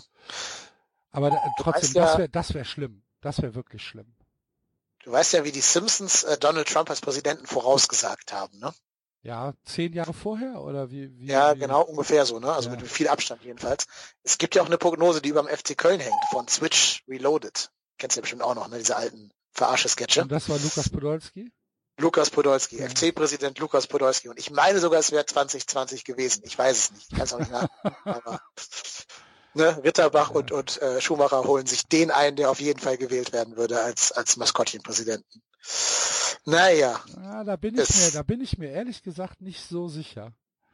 Dass ähm, er gewählt würde oder dass sie ihn holen würden? Dass, Was meinst du? Dass er gewählt würde. Ah, weiß ich nicht. Die breite Masse, ja, ihr Poldi. Die breite Masse ist aber nicht bei der MV. Ja gut, das stimmt, aber da gibt's halt noch ein paar Hoodies und dann kommen sie wieder. Ja. Podolski-Hoodies mit Handsignatur von Podolski. ich meine, du darfst wenn, ja es, vergessen, wenn es soweit ist, dann komme ich nochmal vorbei. In, du darfst ja nie dein, vergessen, Marcel Janssen ist Präsident vom HSV, ne? Darf man nie vergessen. Ja, das stimmt. Und wir leben in einer Post-Trump-World, wo sowas möglich ist. Ja, aber ich habe ja die, ich habe ja wirklich die latente Hoffnung, dass der FC noch nicht der HSV ist. Wer weiß, wir sind, manchmal sind wir sogar mehr HSV als der HSV. Ja, das manchmal. stimmt. Das stimmt. Gott, was für ein deprimierender Satz. Ja, aber immerhin landet der, HSV, äh, landet der HSV ja auch immer auf den Füßen. Äh, ja. Vielleicht kann man sich da ja ein Beispiel nehmen. Ich ich glaube auch, dass Poldi gar keinen Bock auf die ganze Politik hätte und sich da gar nicht einspannen lassen würde. Ich glaube, dass Poldi Aber, erstmal gar nicht weiß, dass das Politik ist. Das kommt erschwerend hinzu. Vielleicht sagen sie es ihm einfach nicht. Vielleicht sagen sie nur hier, Poldi, komm hin, Mitgliederversammlung, gibt Hoodies. ja, weil, ja, wir werden es sehen. Ich bin, ich bin mir auch relativ sicher, dass wir Lukas Podolski in der einen oder anderen Position beim ersten FC Köln wiedersehen werden. Das sowieso, aber das ja. fände ich jetzt an sich auch nicht schlecht. Also solange es ja nicht Präsident ist, sondern irgendwie ja. Teambetreuer. Ja, sowas. ja. Wir, wir werden sehen. Ja, sehr gespannt. Ich habe letztlich zum Abschluss unseres ja fast schon zwei Stunden Gespräches ähm, noch eine einzige Frage, die du vielleicht mir beantworten kannst. Und zwar habe ich am Dienstag mit dem Marco, dem Ed Ruhrport Tennis, eine Folge trotzdem hier aufgenommen. Und seine Meinung war, dass die ganze Kritik, die wir jetzt hier zwei Stunden lang dargelegt haben, so ein Filterblasending ist. Dass das quasi so ist, wir, die wir halt viel auf Twitter unterwegs sind und Podcasts hören und selber Podcasts betreiben und so, das Ganze sehr, sehr kritisch sehen. Aber so der Durchschnittsfan, der halt ins Stadion geht und so, einfach nur sieht Platz eins, so und so viel Punkte in der Tordifferenz weiter nach vorne, zehn Punkte, äh, zehn Punkte auf, auf Union Berlin nach vorne und das Ganze gar nicht so kritisch sieht. Wie schätzt du das ein? Ja, ähnlich. Also ich würde ihm, ich würde ihm da recht geben. Ähm, ich glaube, dass die, dass die breite Masse ähm, der FC-Fans, also die Leute, die, keine Ahnung, auch Karneval äh, im FC-Trikot rumlaufen, ähm, dass, dass denen das relativ scheißegal ist. Die wollen halt, die wollen halt einen Aufstieg haben und die wollen ans Steinauto gehen und die wollen ein Bierchen trinken und die wollen feiern und äh, Trömmelsche singen und ähm, ja, ich glaube schon, dass, dass denen das relativ scheißegal ist, ja. Ist ja auch okay. Weißt du? Aber sind nicht die Müngersdorf am Montag ein Gegenbeweis für diese These? Nö. Nö, auch Müngersdorf ist ja nur eine Blase. Ja, ich meine, gut, so Top-Spiele ziehen ja auch meistens noch ein paar Event-Fans ja, an, richtig, die unterhalten. Aber, ja, aber die sind ja nicht unterhalten worden. Ja, ja genau, klar, das meine ich. Ne, ähm, nee, also ich, ich, ich glaube, dass, ähm, dass die, äh, und äh, die Pfiffe, die kommen ja nicht von, äh, von, von, von, von, von der Südkurve. Ne, die Pfiffe, die Pfiffe äh, kommen ja nicht von, was weiß ich, der WH oder äh, von, von, äh, von irgendwelchen, ähm, von irgendwelchen aktiven Fangruppen, sondern die Pfiffe kommen ja von den Leuten, äh, die wahrscheinlich 50 Euro auf der Haupttribüne für eine Karte ausgegeben haben und äh, kein, kein 4-0 äh, vom FC gesehen haben. Ähm, das ist aber dennoch, dennoch glaube ich, dass die breite Masse ähm, dass der breiten Masse das relativ scheißegal ist, wie der FC spielt. Hauptsache am Ende steht der Aufstieg. Ja, ja das wird ihnen nicht mehr egal sein, wenn es in der ersten Bundesliga dann so kommt, wie das, wir es jetzt ja, befürchtet haben. Ja, natürlich nicht. Aber ich meine, ähm, die, die, die Masse ist schon kritischer geworden. Ähm, das hängt auch ein bisschen mit der mit der Berichterstattung zu tun. Also zum Beispiel der Express. Der Express ist ja für Express-Verhältnisse ähm, relativ kritisch im Moment mit dem ersten FC Köln. Ja, Und, hörst du den Podcast vom äh, Express mit FC Radio? Nein. Nein. Das die sind überraschend, sind überraschend kritisch. Also die sind jetzt nicht so weit weg von dem, was wir sagen, nur natürlich ein bisschen ja, moderater und ein bisschen weniger ausufernd. Aber ähm, gerade der Haubrichs, der legt da schon manchmal den Finger in die Wunde, was mich total überrascht, dafür, dass es halt Haubrichs ist. Ja, aber Haubrichs ist ja, also der, der, der Alex ist im Moment in Köln ähm, ja schon äh, ein, ein, ein kritischer Geist. Ja, und der hat ja, der hat ja auch äh, zum Beispiel bei der ganzen Spinnerkausa ähm, nicht nicht äh, auf Vereinslinie geschrieben. Also das äh, ist für, für, für, für Alex, äh, muss man, muss man jetzt im Moment nicht, äh, da muss man keine, muss man keine Sorgen haben, dass äh, der jetzt FC-TV macht. Aber ähm, Nein, ich, ich, ich höre den Podcast nicht, kann ich, kann ich, kann ich nicht sagen. Aber ja, ich meine, wenn Sie, wenn Sie einen FC-Podcast äh, machen, dann muss man nach so einem Spiel, genau wie wir das auch gemacht haben, dann halt auch mal sagen, ja, so alles ist nicht golden. Ja. Und ja, aber wie gesagt, äh, wir sind halt, das ist, das ist unser Segen und unser Fluch. Wir sind halt einer der größten Vereine in Deutschland. Na, wir haben fast 106.000 Mitglieder. In Köln, wenn du in Köln lebst, ähm, kommst du an diesem Verein nicht vorbei. Jeder hat eine Meinung zum ersten FC Köln. Jeder. Wenn du morgens Brötchen holen gehst, kannst du dich mit der Bäckerei-Fachverkäuferin über einen FC unterhalten. So ohne Probleme, sofort. Ähm, jeder Kioskverkäufer äh, kommentiert, wenn du dir was weiß ich eine Zeitung holst, kommentiert das FC äh, äh, Ergebnis. Jeder Wirt äh, hat, hat den FC äh, in seinem Portfolio. Du kommst an diesem Verein in Köln nicht vorbei. Köln ist die viertgrößte Stadt in Deutschland. Wir haben über eine Million Einwohner. Äh, natürlich hat hier jeder irgendwie eine abweichende Meinung, aber natürlich kann auch nicht jeder und soll um Gottes Willen auch nicht sich irgendwie großartig mit der Vereinspolitik beschäftigen.